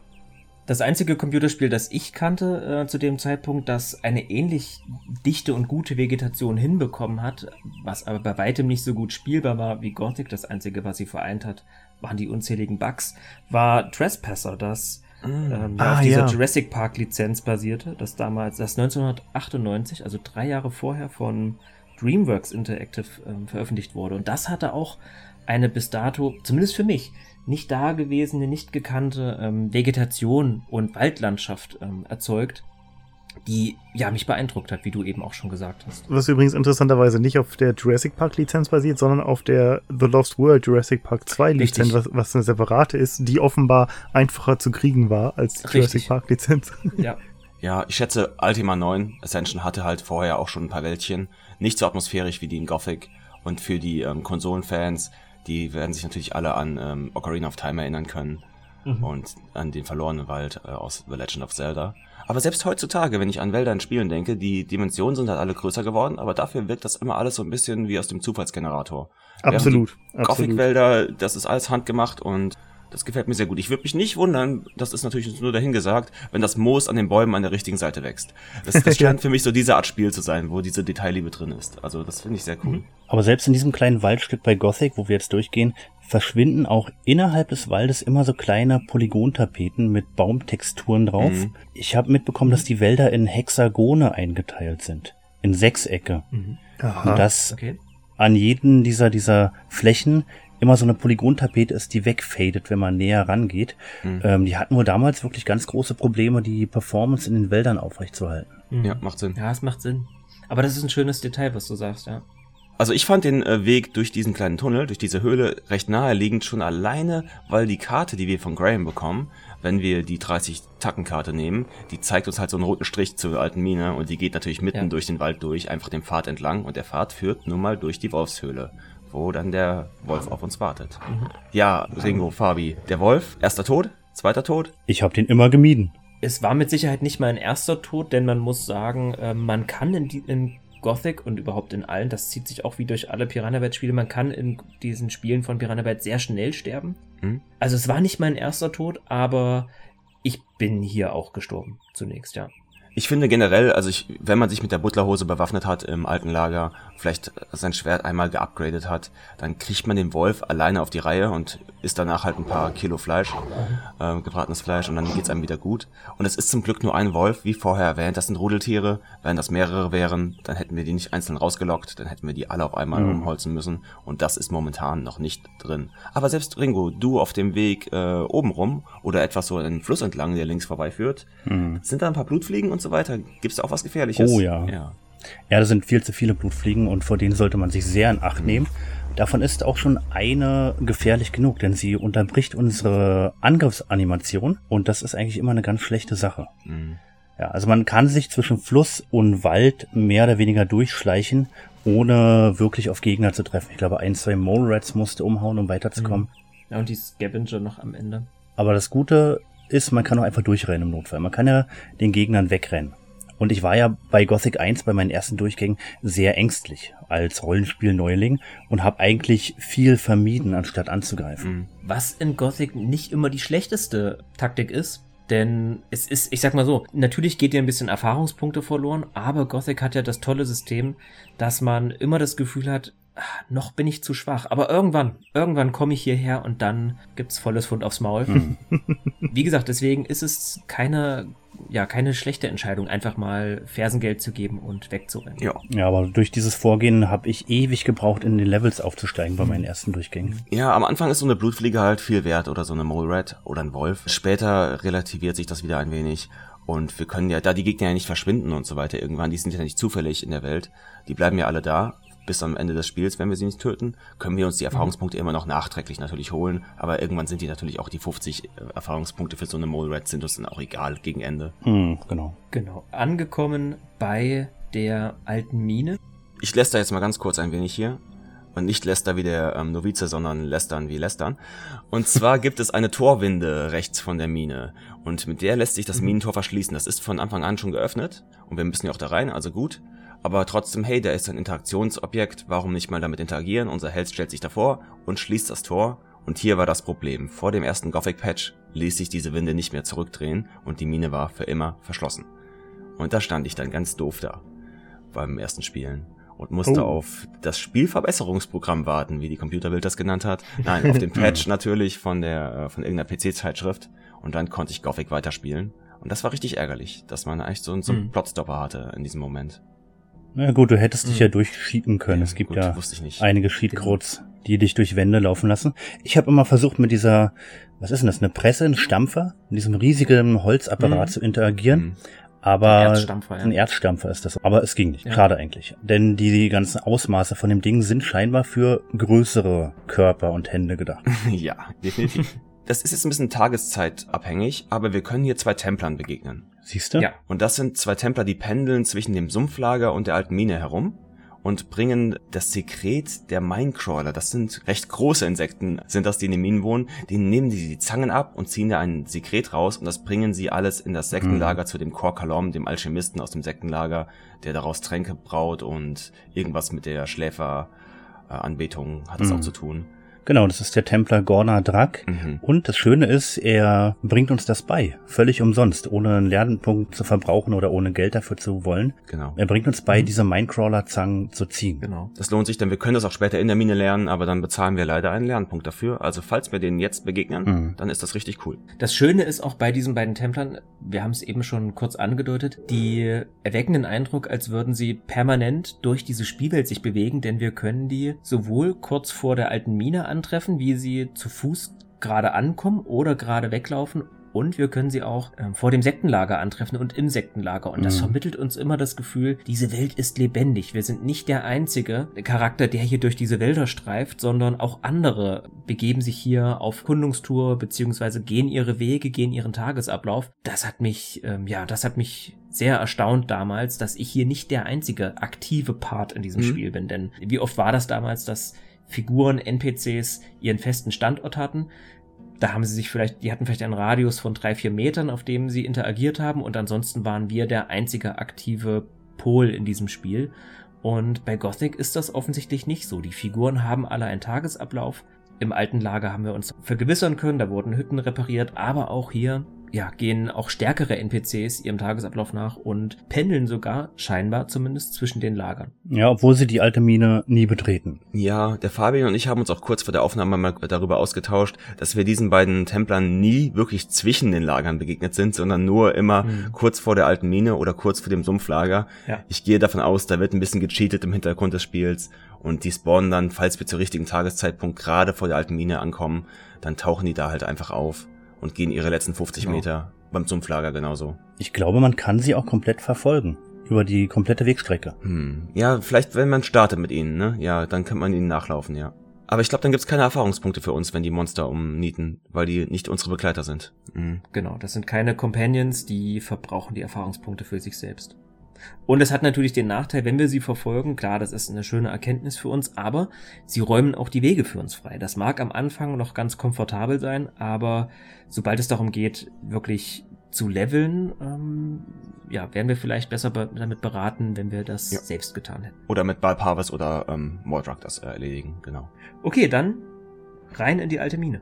Ja, hier der erste Ladebildschirm, seit äh, wir das Spiel gestartet haben.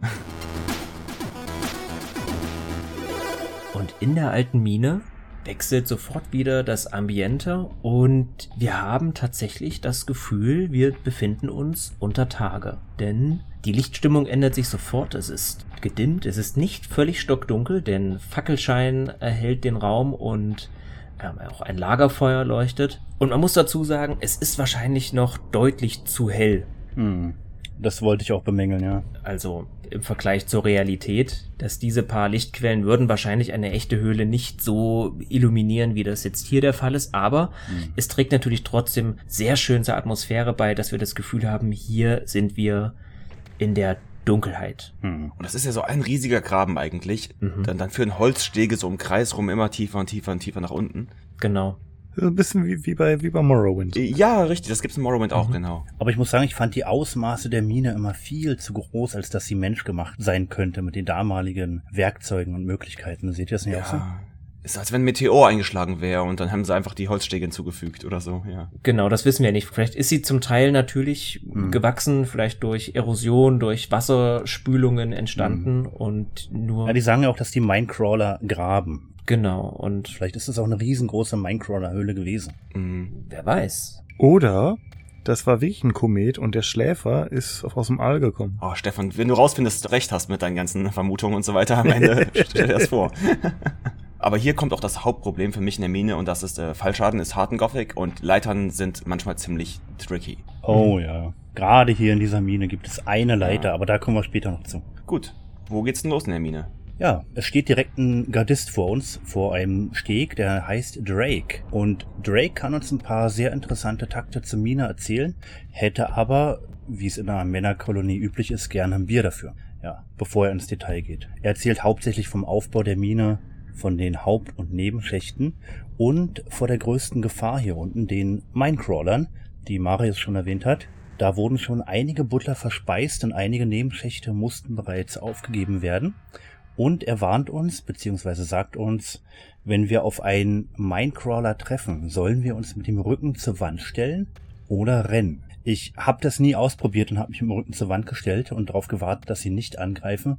Ich bin dann meist gerannt. Wie die Geister an Super Mario, die äh, sich nur bewegen, wenn du wegguckst. Ja, oder du? wie die Weeping Angels aus Doctor Who. ja. ja, echt. Wobei ja Rücken zur Wand heißt, ähm, es ist eher die Aufforderung, kämpf um dein Leben, denn Rücken ja. zur Wand bedeutet ja, du guckst die an und mhm. nicht, du guckst, drehst dich weg mhm. von ihnen.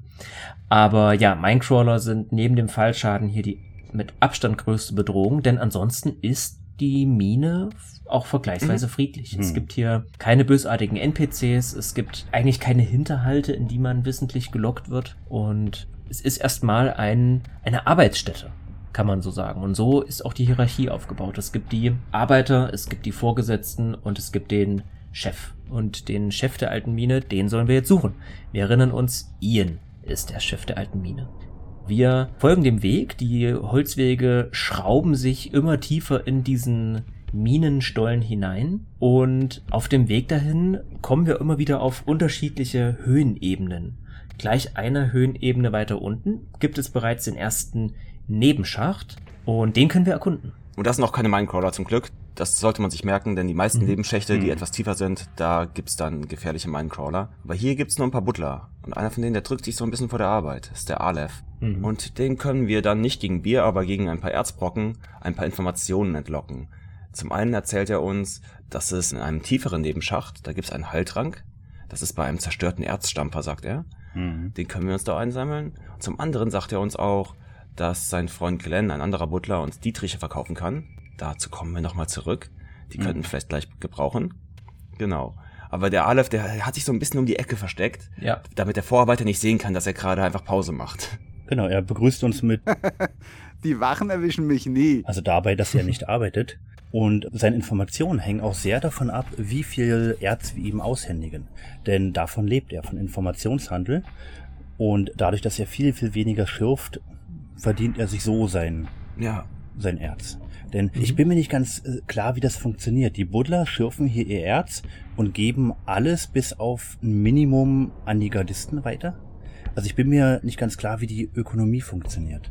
Ich wette, die geben alles weiter und die Gardisten handeln dann einmal im mhm. Monat so ein Sold aus oder sowas, so einmal die Woche. Ja, mhm. das vermute ich auch, ja. Okay. Und da er ja nicht arbeitet, ich meine, was soll er abgeben, ne? Mhm. Ja, und das fällt dann wahrscheinlich sehr auf, also muss er eben anders an sein Erz genau. kommen. Genau, wir begeben uns weiter, noch eine Etage ja. tiefer. Oder bekommen wir, oder erfahren wir von dem noch was? Noch nicht. Also, wir, wir laufen hier noch, wir laufen hier noch dem Gardisten Brandig über den Weg. Und wenn wir wollen, können wir jetzt alle verpetzen, dass er sich vor der Arbeit drückt. Das ist der Vorarbeiter dort. Mhm. Ja, siehst du. Aber das ist jetzt eigentlich gar nicht so weise für uns, denn wir können den Aleph noch ein wenig gebrauchen für später. Ja, zumal der Gardist nicht begeistert ist davon, dass wir petzen mhm. und Aleph dann für uns auch keinen Nutzen mehr genau. hat, weil er nicht mehr mit uns spricht. Mhm. Also lieber stumm bleiben und einfach mitspielen, mhm. genau. Ja, also wir können hier wieder rausgehen aus diesem Nebenschacht und folgen dem Hauptschacht weiter nach unten. Und hier treffen wir auf einen Buddler namens Snipes. Mhm. Der bietet uns an, ich weiß gar nicht, wie viel Geld will er uns geben? 10 Erz? Für 30 Erz verkauft er uns einen Schlüssel, das weiß ich. Das bietet er uns jetzt aber noch ah. nicht an. Zunächst bietet er uns 10 Erz, damit wir Aaron, einen Gardisten, der ganz in der Nähe steht, vor seiner Truhe, dass wir Aaron weglocken. Ja, genau. Mhm. Und um Aaron wegzulocken, müssen wir eine kleine Finte anwenden. Es gibt da mehrere Gesprächsoptionen. Wir können ihm sagen, es wurde ein riesen Erzbrocken gefunden oder Banditen sind in die Mine gekommen und greifen an. Aber das interessiert ihn nicht. Er bewegt sich dann nicht vom Fleck. Erst wenn wir ihm sagen, Ian, also der Chef der Mine, möchte ihn sprechen und wir wüssten nicht warum. Wir können ihm auch sagen, es gibt Ärger oder du bekommst eine Belohnung. Das funktioniert auch nicht. Wir sagen einfach, wir wissen nicht, was er will. Mhm. Dann mhm. geht er nach unten zu Ian und ist dann eben von seiner Tour weg. Ja. Und ja, damit haben wir die Quest erfolgreich bestanden und holen uns von Snipes unsere 10 Erz. Und dann, wie Marius schon gesagt hat, bietet er uns den Schlüssel dieser Truhe zum Kauf an für 30 Erz. Nehmen wir natürlich, können dann die Truhe plündern. Ich glaube, da sind so 70 Erz drin, was schon ganz schön ja. viel ist. Mhm. Ja. Und auf unsere Frage, was Snipes eigentlich davon hat, uns diesen Schlüssel zu verkaufen oder Aaron wegzulocken, er ärgert einfach gerne die Gardisten. ja. ist auch eine Unterhaltungsart. Ja, ist auch ein Hobby. Ja, irgendwie schon. Ja, und es ist vor allem auch so eine, so eine clevere und sympathische Art und Weise, aus diesen starren Systemen der Unterdrückung, sage ich jetzt einmal, auszubrechen. Und man sieht, dass sich jeder seine Freiräume, egal wie, schafft. Ob es nun der eine durch Untätigkeit ist oder der nächste, indem er ihm einfach ein bisschen Salz in den Kaffee mischt oder eben den Truhenschlüssel aus der Tasche zieht. Mhm. Ähm, es ist einfach schön zu sehen, wie diese Figuren und wie diese Systeme miteinander interagieren. Mhm. Zumal man hier auch gar keine Miese macht mit dem Truhenschlüssel. Man kann diesen nämlich nachher wieder an Aaron zurückverkaufen. ja. Der sich auch nie wundert, warum seine Truhe dann leer ist. Ja, Glück gehabt. Jetzt kommt was ganz komisches. Wir können jetzt noch eine Ebene tiefer laufen. Da laufen wir mit dem Gardisten Ulbert oder Albert über den Weg und die Quest wiederholt sich einfach nochmal. Der bewacht so einen Lagerraum mit mehreren Kisten drin. Mhm. Und wenn wir mit ihm quatschen, sagt er uns halt, ja, der Schlüssel für die Kisten hier ist irgendwie abhanden gekommen. Ich verdächtige da den Aleph. Ach, wer hätte das gedacht? das heißt für uns, hey, Momentchen mal. Okay, Aleph nochmal hochgeklettert und äh, hoffentlich nicht von den Leitern gefallen. Hey, sag mal, dieser Albert da unten meinte, du hättest einen Schlüssel vielleicht abgezogen von ein paar Kisten und dann verkauft er den uns für 50 Erz und schenkt uns aber noch obendrauf einen Stärkering. Plus 5. Das ist, äh, also das lohnt sich. Auch die 50 Erz allein für den Stärkering, finde ich, sind schon ganz adäquat. Noch den Schlüssel oben drauf zu bekommen, ja. super. Und jetzt kommt das Komische. Denn jetzt können wir wieder runtergehen und genauso wie wir eben den Gardisten weggelockt haben, machen wir es jetzt einfach noch mehr mit dem Albert und sagen ihm, hey, bei Ihnen gibt's gerade ein Saufgelage oder sowas. Ja, gebratenes Fleisch gibt's. Mhm. und äh, während er dann seinen Rücken zu uns wendet, können wir da die Kisten alle leer räumen. Da kommen auch noch mal so 200 Erzbrocken bei rum. Genau, da ist richtig was drin. 200 Erz und mehrere Schriftrollen, unter anderem auch zwei Feuerball-Schriftrollen, die ich für eine spätere Quest mhm. immer sehr nützlich fand. Mhm. Mhm. Ein paar Heiltränke, glaube ich, noch, ne? Ja. ja also genau. echt voll, voll in Ordnung. Ähm. Und sehr viele Waffen liegen da auch rum. Die sind alle ziemlich rostig und nicht so toll, aber hey, für ein paar Erzbrocken, um die später im alten Lager zu verscherbeln, eigentlich in Ordnung. Genau. Und dann sind wir schon fast bei Ian, treffen aber noch auf den alteingesessenen Buddler Grimes. Ein neues Gesicht. Na? Schon mal ernst geschürft, Jungchen? Der wohl einer der ersten Buddler hier war. Mhm. Er hat doch schon graue Haare und einen grauen Bart, also er sieht eben schon wesentlich älter aus. Und er erklärt uns einfach nochmal, dass es keinen Weg heraus gibt. Also nicht nur nicht aus der Mine, sondern generell aus der Barriere. Er hat schon viele Ausbruchversuche mitbekommen. Wir sind alle schiefgegangen wir werden für immer hier bleiben müssen. Ja, Grimes ist so ein bisschen das Resignativ in diesem System, der, der uns immer noch mal bewusst werden lässt, okay, das, wir sind hier doch gefangen. Das ist jetzt keine Open World im Sinne von, von einer wirklich offenen Welt, die dann irgendwo abgeschlossen ist, sondern wir sind hier tatsächlich gefangen in diesem kleinen Areal, das zwar in sich stimmig wirkt und irgendwie auch funktioniert mit seinen Wirtschaftssystemen, die es so hat, aber weiter als das wird unser Horizont niemals wieder gehen. Mhm. Das Schöne ist, Grimes taucht auch in Gothic 2 auch wieder auf als Butler im Minental. Aber da sprechen wir dann irgendwann in ja, 20 Jahren. 5, 6, 7 Jahren, wenn wir über Gothic 2 sprechen. Auf dem Weg zu Ian können wir dann natürlich auch Aaron und äh, Albert wieder, wieder über den Weg laufen, die dann sagen, hey du, es gab gar kein gebratenes Fleisch. Und wir tun dann einfach so ein bisschen auf, mhm. ah, oh, da muss ich mich vertan haben. Aber bloß nicht nochmal. Ja. Und dann war der Zeigefinger hoch, aber zum Glück keine Schläge. Genau.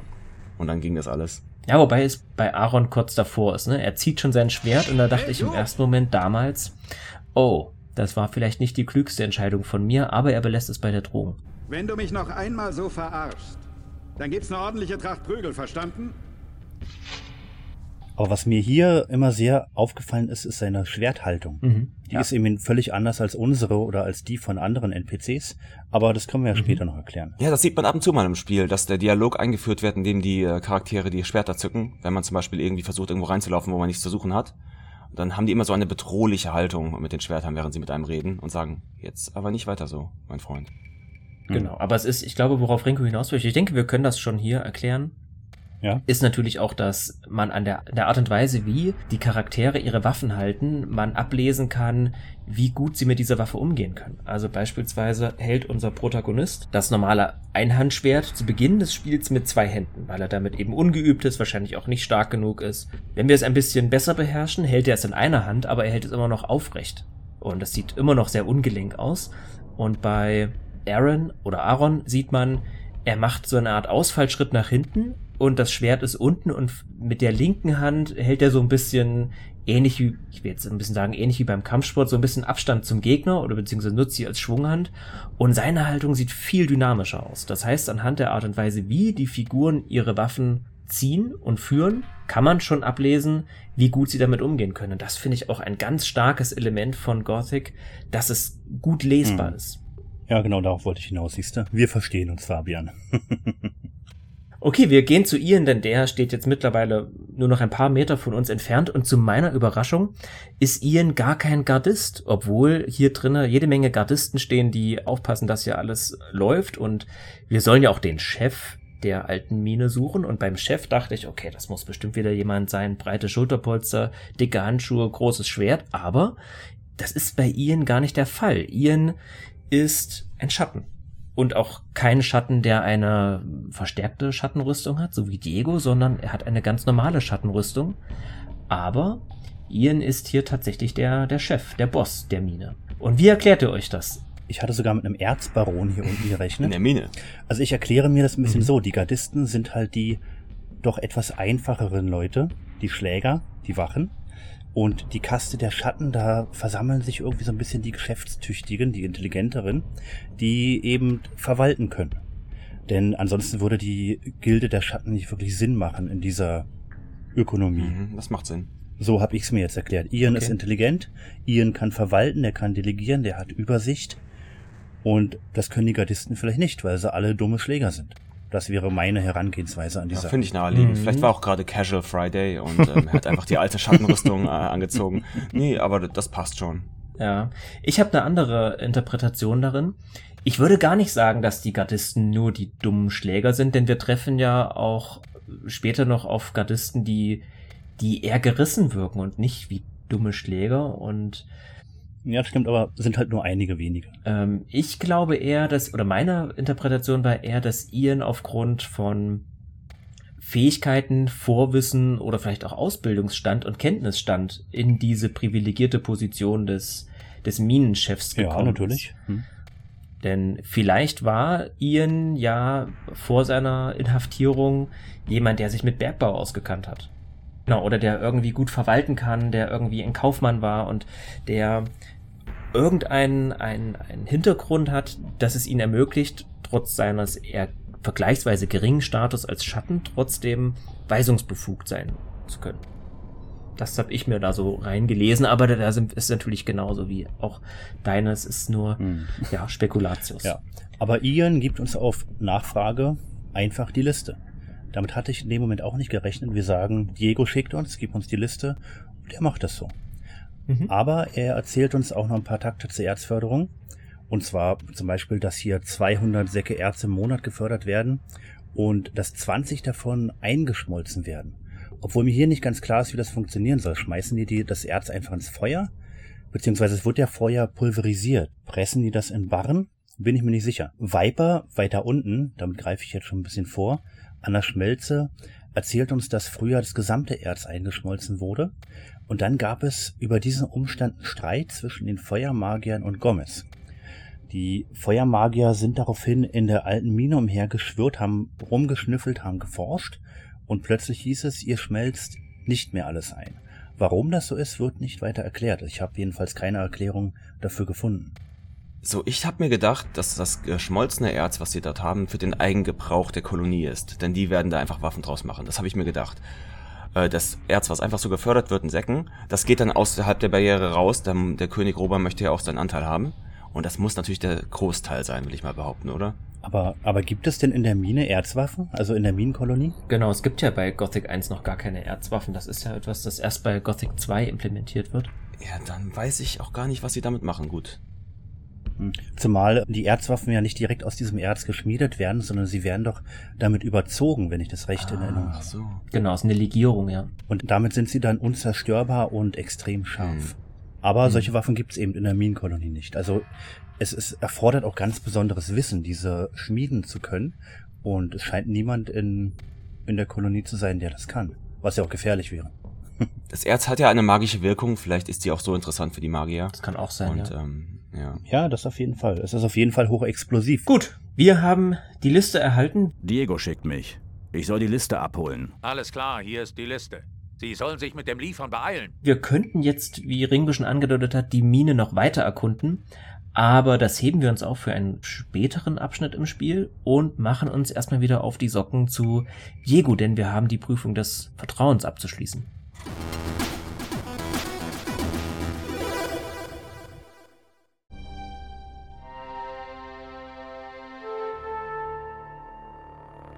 Bewaffnet mit der Bedarfsliste der alten Mine, die wir von Ian erhalten haben, befinden wir uns jetzt wieder in dem alten Lager. Wir haben einen Sprung durch den Wald gemacht quasi und liefern die bei Diego ab. Damit haben wir alle notwendigen Quests abgeschlossen und ja, Stefan, herzlichen Glückwunsch dir und natürlich auch Schulterklopfen bei mir selbst. Wir sind jetzt bereit, Schatten zu werden und uns in den Dienst hm. des Erzbaron Gomez stellen zu können. Was soll ich machen, wenn ich bei Gomez bin? Gomez entscheidet aus dem Bauch heraus. Wenn ihm deine Visage passt, bist du dabei. Ab jetzt bist du auf dich allein gestellt. Mach das Beste draus. Viel Glück. Diego verweist uns an Torus und ja, Torus gewährt uns den Zutritt zur Burg. Die Torwache weist uns nochmal drauf hin, hey, darfst du rein? Und dann können wir sagen, ja, ich habe mit Torus gesprochen, ich darf rein. Vergewissert sich nochmal, auch hier kommt nochmal wieder zum Tragen, dass dieses System des gegenseitigen Schutzes auch hier an der Burg weitergreift. Und die Burg selbst ist wie eine frühmittelalterliche typische Garnisonsburg. Wir haben Burgtürme, wir haben eine sehr massive Mauer drumherum, wir haben ein Tor, ein Gatter, das immer oben ist.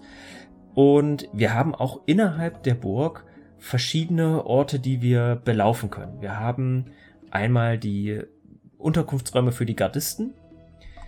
Da haben wir schon am Anfang erfahren, dass sich dort ein Gardist namens Bullet befindet. Das ist dieses miese Schwein, das uns am Anfang die Taufe verpasst hat.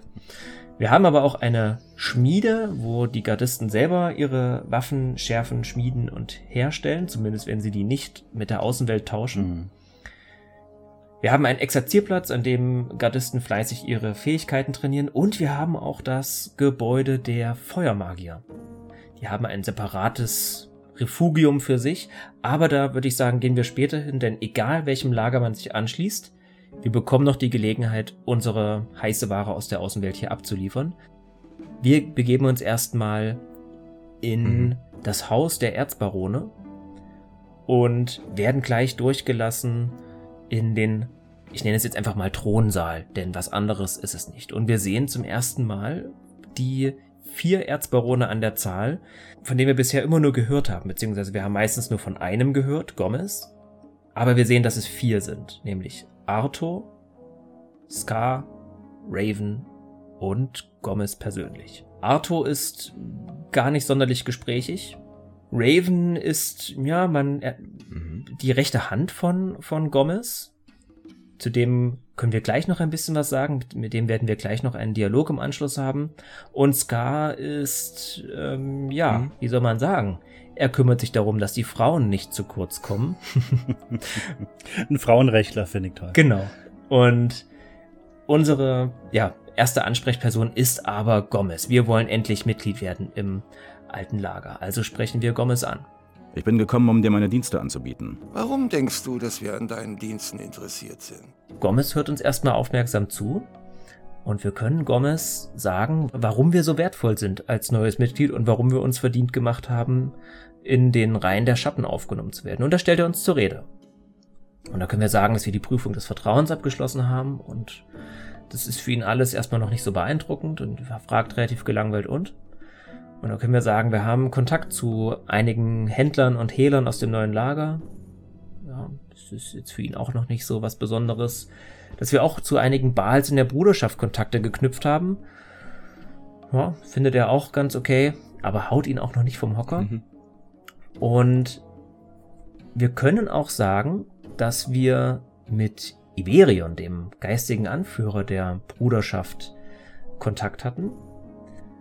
Und das hört sich Gomez an und durchblickt aber diese offensichtliche Lüge, denn er kennt Iberion und er weiß, dass er sich nicht mit, ja, mit dahergelaufenen und ich sag jetzt mal Anwärtern abgibt.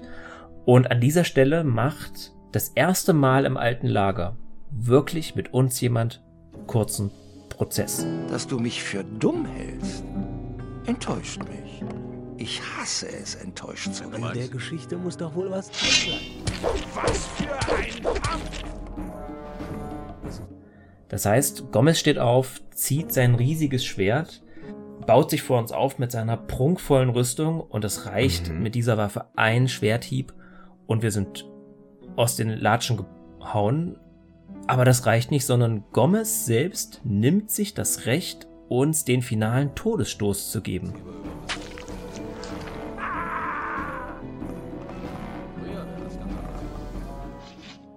Und das ist, wie wir ja schon erfahren haben, etwas, das eigentlich verpönt ist innerhalb der Kolonie. Jemanden sofort zu töten.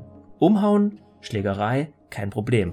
Aber wirklich diese bewusste, separat für den Charakter auszuführende Handlung des Tötens, das ist etwas, was nicht gerne gesehen wird. Aber Gomez ist das Gesetz, er steht über diesem Gesetz, er ist der mächtigste Mann in der Kolonie.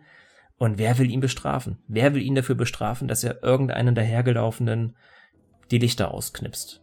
Und das ist auch wieder ein sehr, sehr starker Moment hm.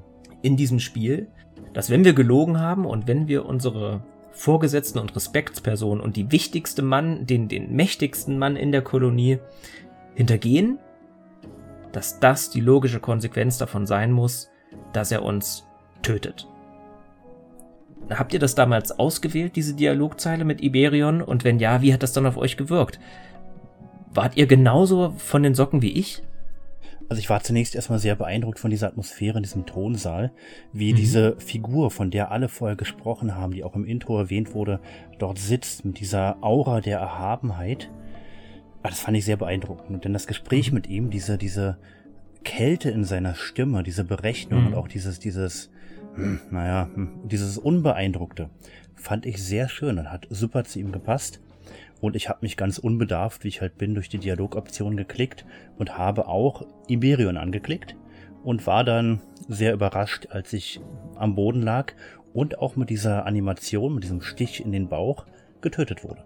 Damit hatte ich nicht gerechnet, aber es unterstreicht eben seine Kaltblütigkeit. Und wie du schon sagst, wer will ihn bestrafen? Absolut niemand.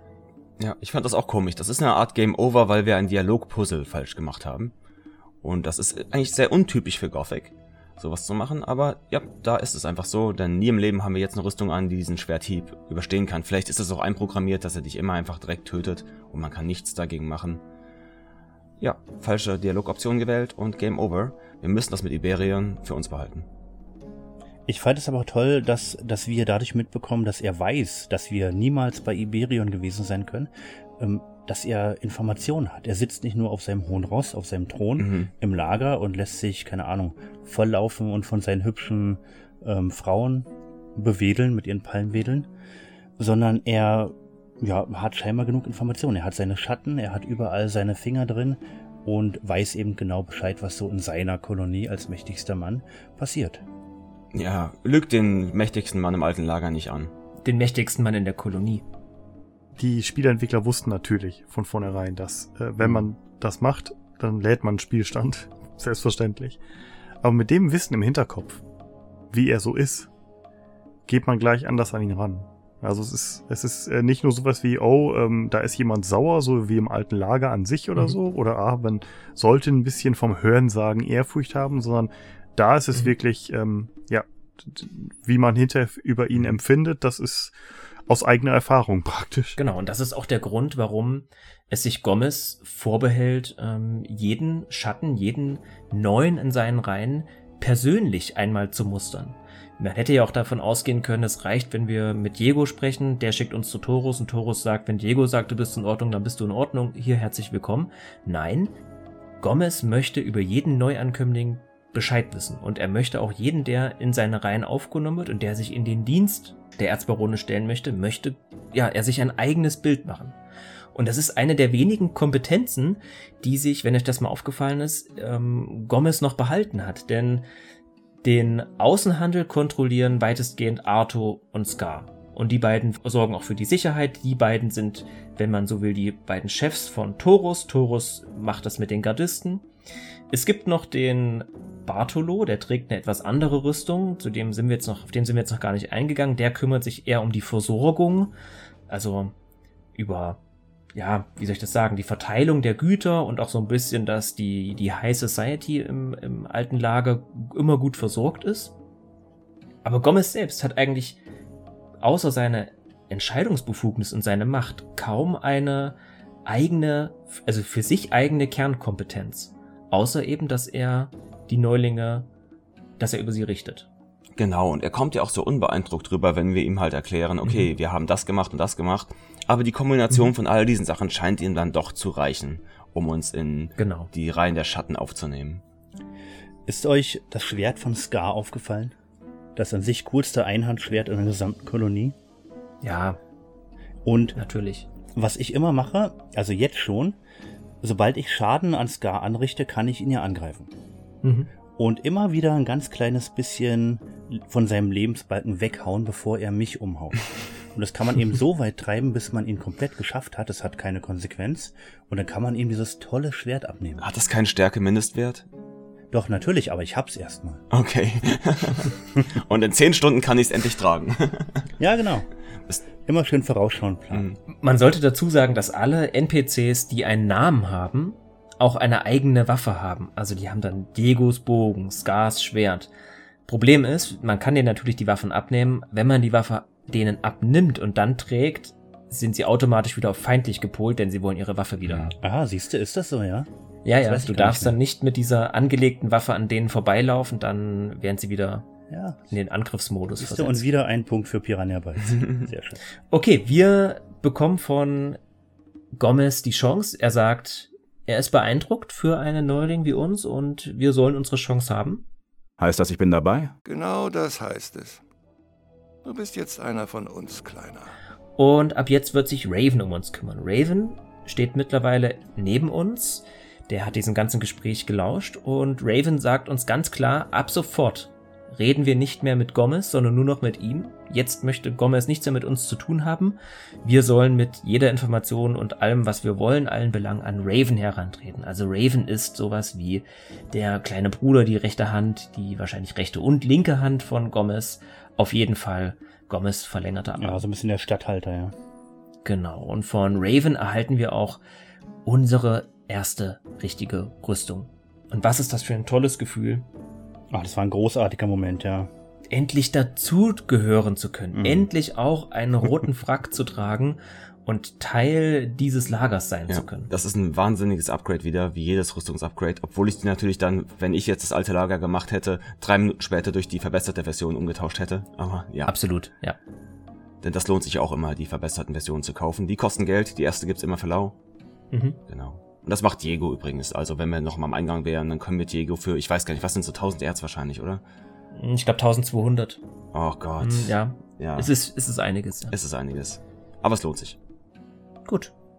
Stefan und Fabian haben sich also Gomez-Männern im alten Lager angeschlossen. Logisch, aber nutzlos.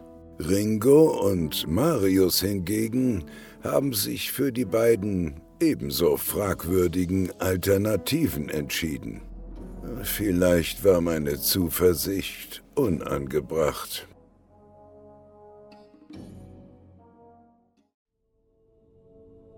Mit unserer Aufnahme in das alte Lager und in die Reihen der verschlagenen Schatten haben wir einen großen und wichtigen Schritt auf unserem Weg zum Aufstieg in der Kolonie getan. Freut euch auf unsere nächste Episode und begleitet uns auf unserer herausfordernden Reise in das Lager der Bruderschaft des Schläfers und unserer tückenreichen Aufnahme in das Noviziat unter den kritischen Augen des stoischen Gurus und Kor Kalom selbst. Vielen Dank fürs Reinhören. Bis zum nächsten Mal. Ja, genau. Zum Abschluss bedanken wir uns auch noch bei all unseren Unterstützern bei Patreon und Steady.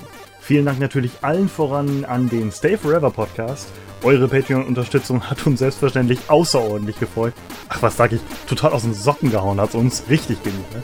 Danke natürlich auch ein weiteres Mal an Robert aus Biberach, dessen Nachrichten und Kommentare uns auch immer wieder freuen.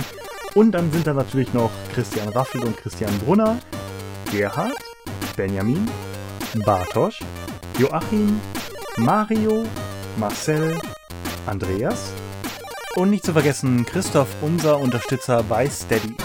An alle anderen, ihr findet uns auf patreon.com slash dttd-podcast und auf steadyhq.com slash de slash down to the detail podcast zusammengeschrieben. Bis zum nächsten Mal. Ciao, ciao.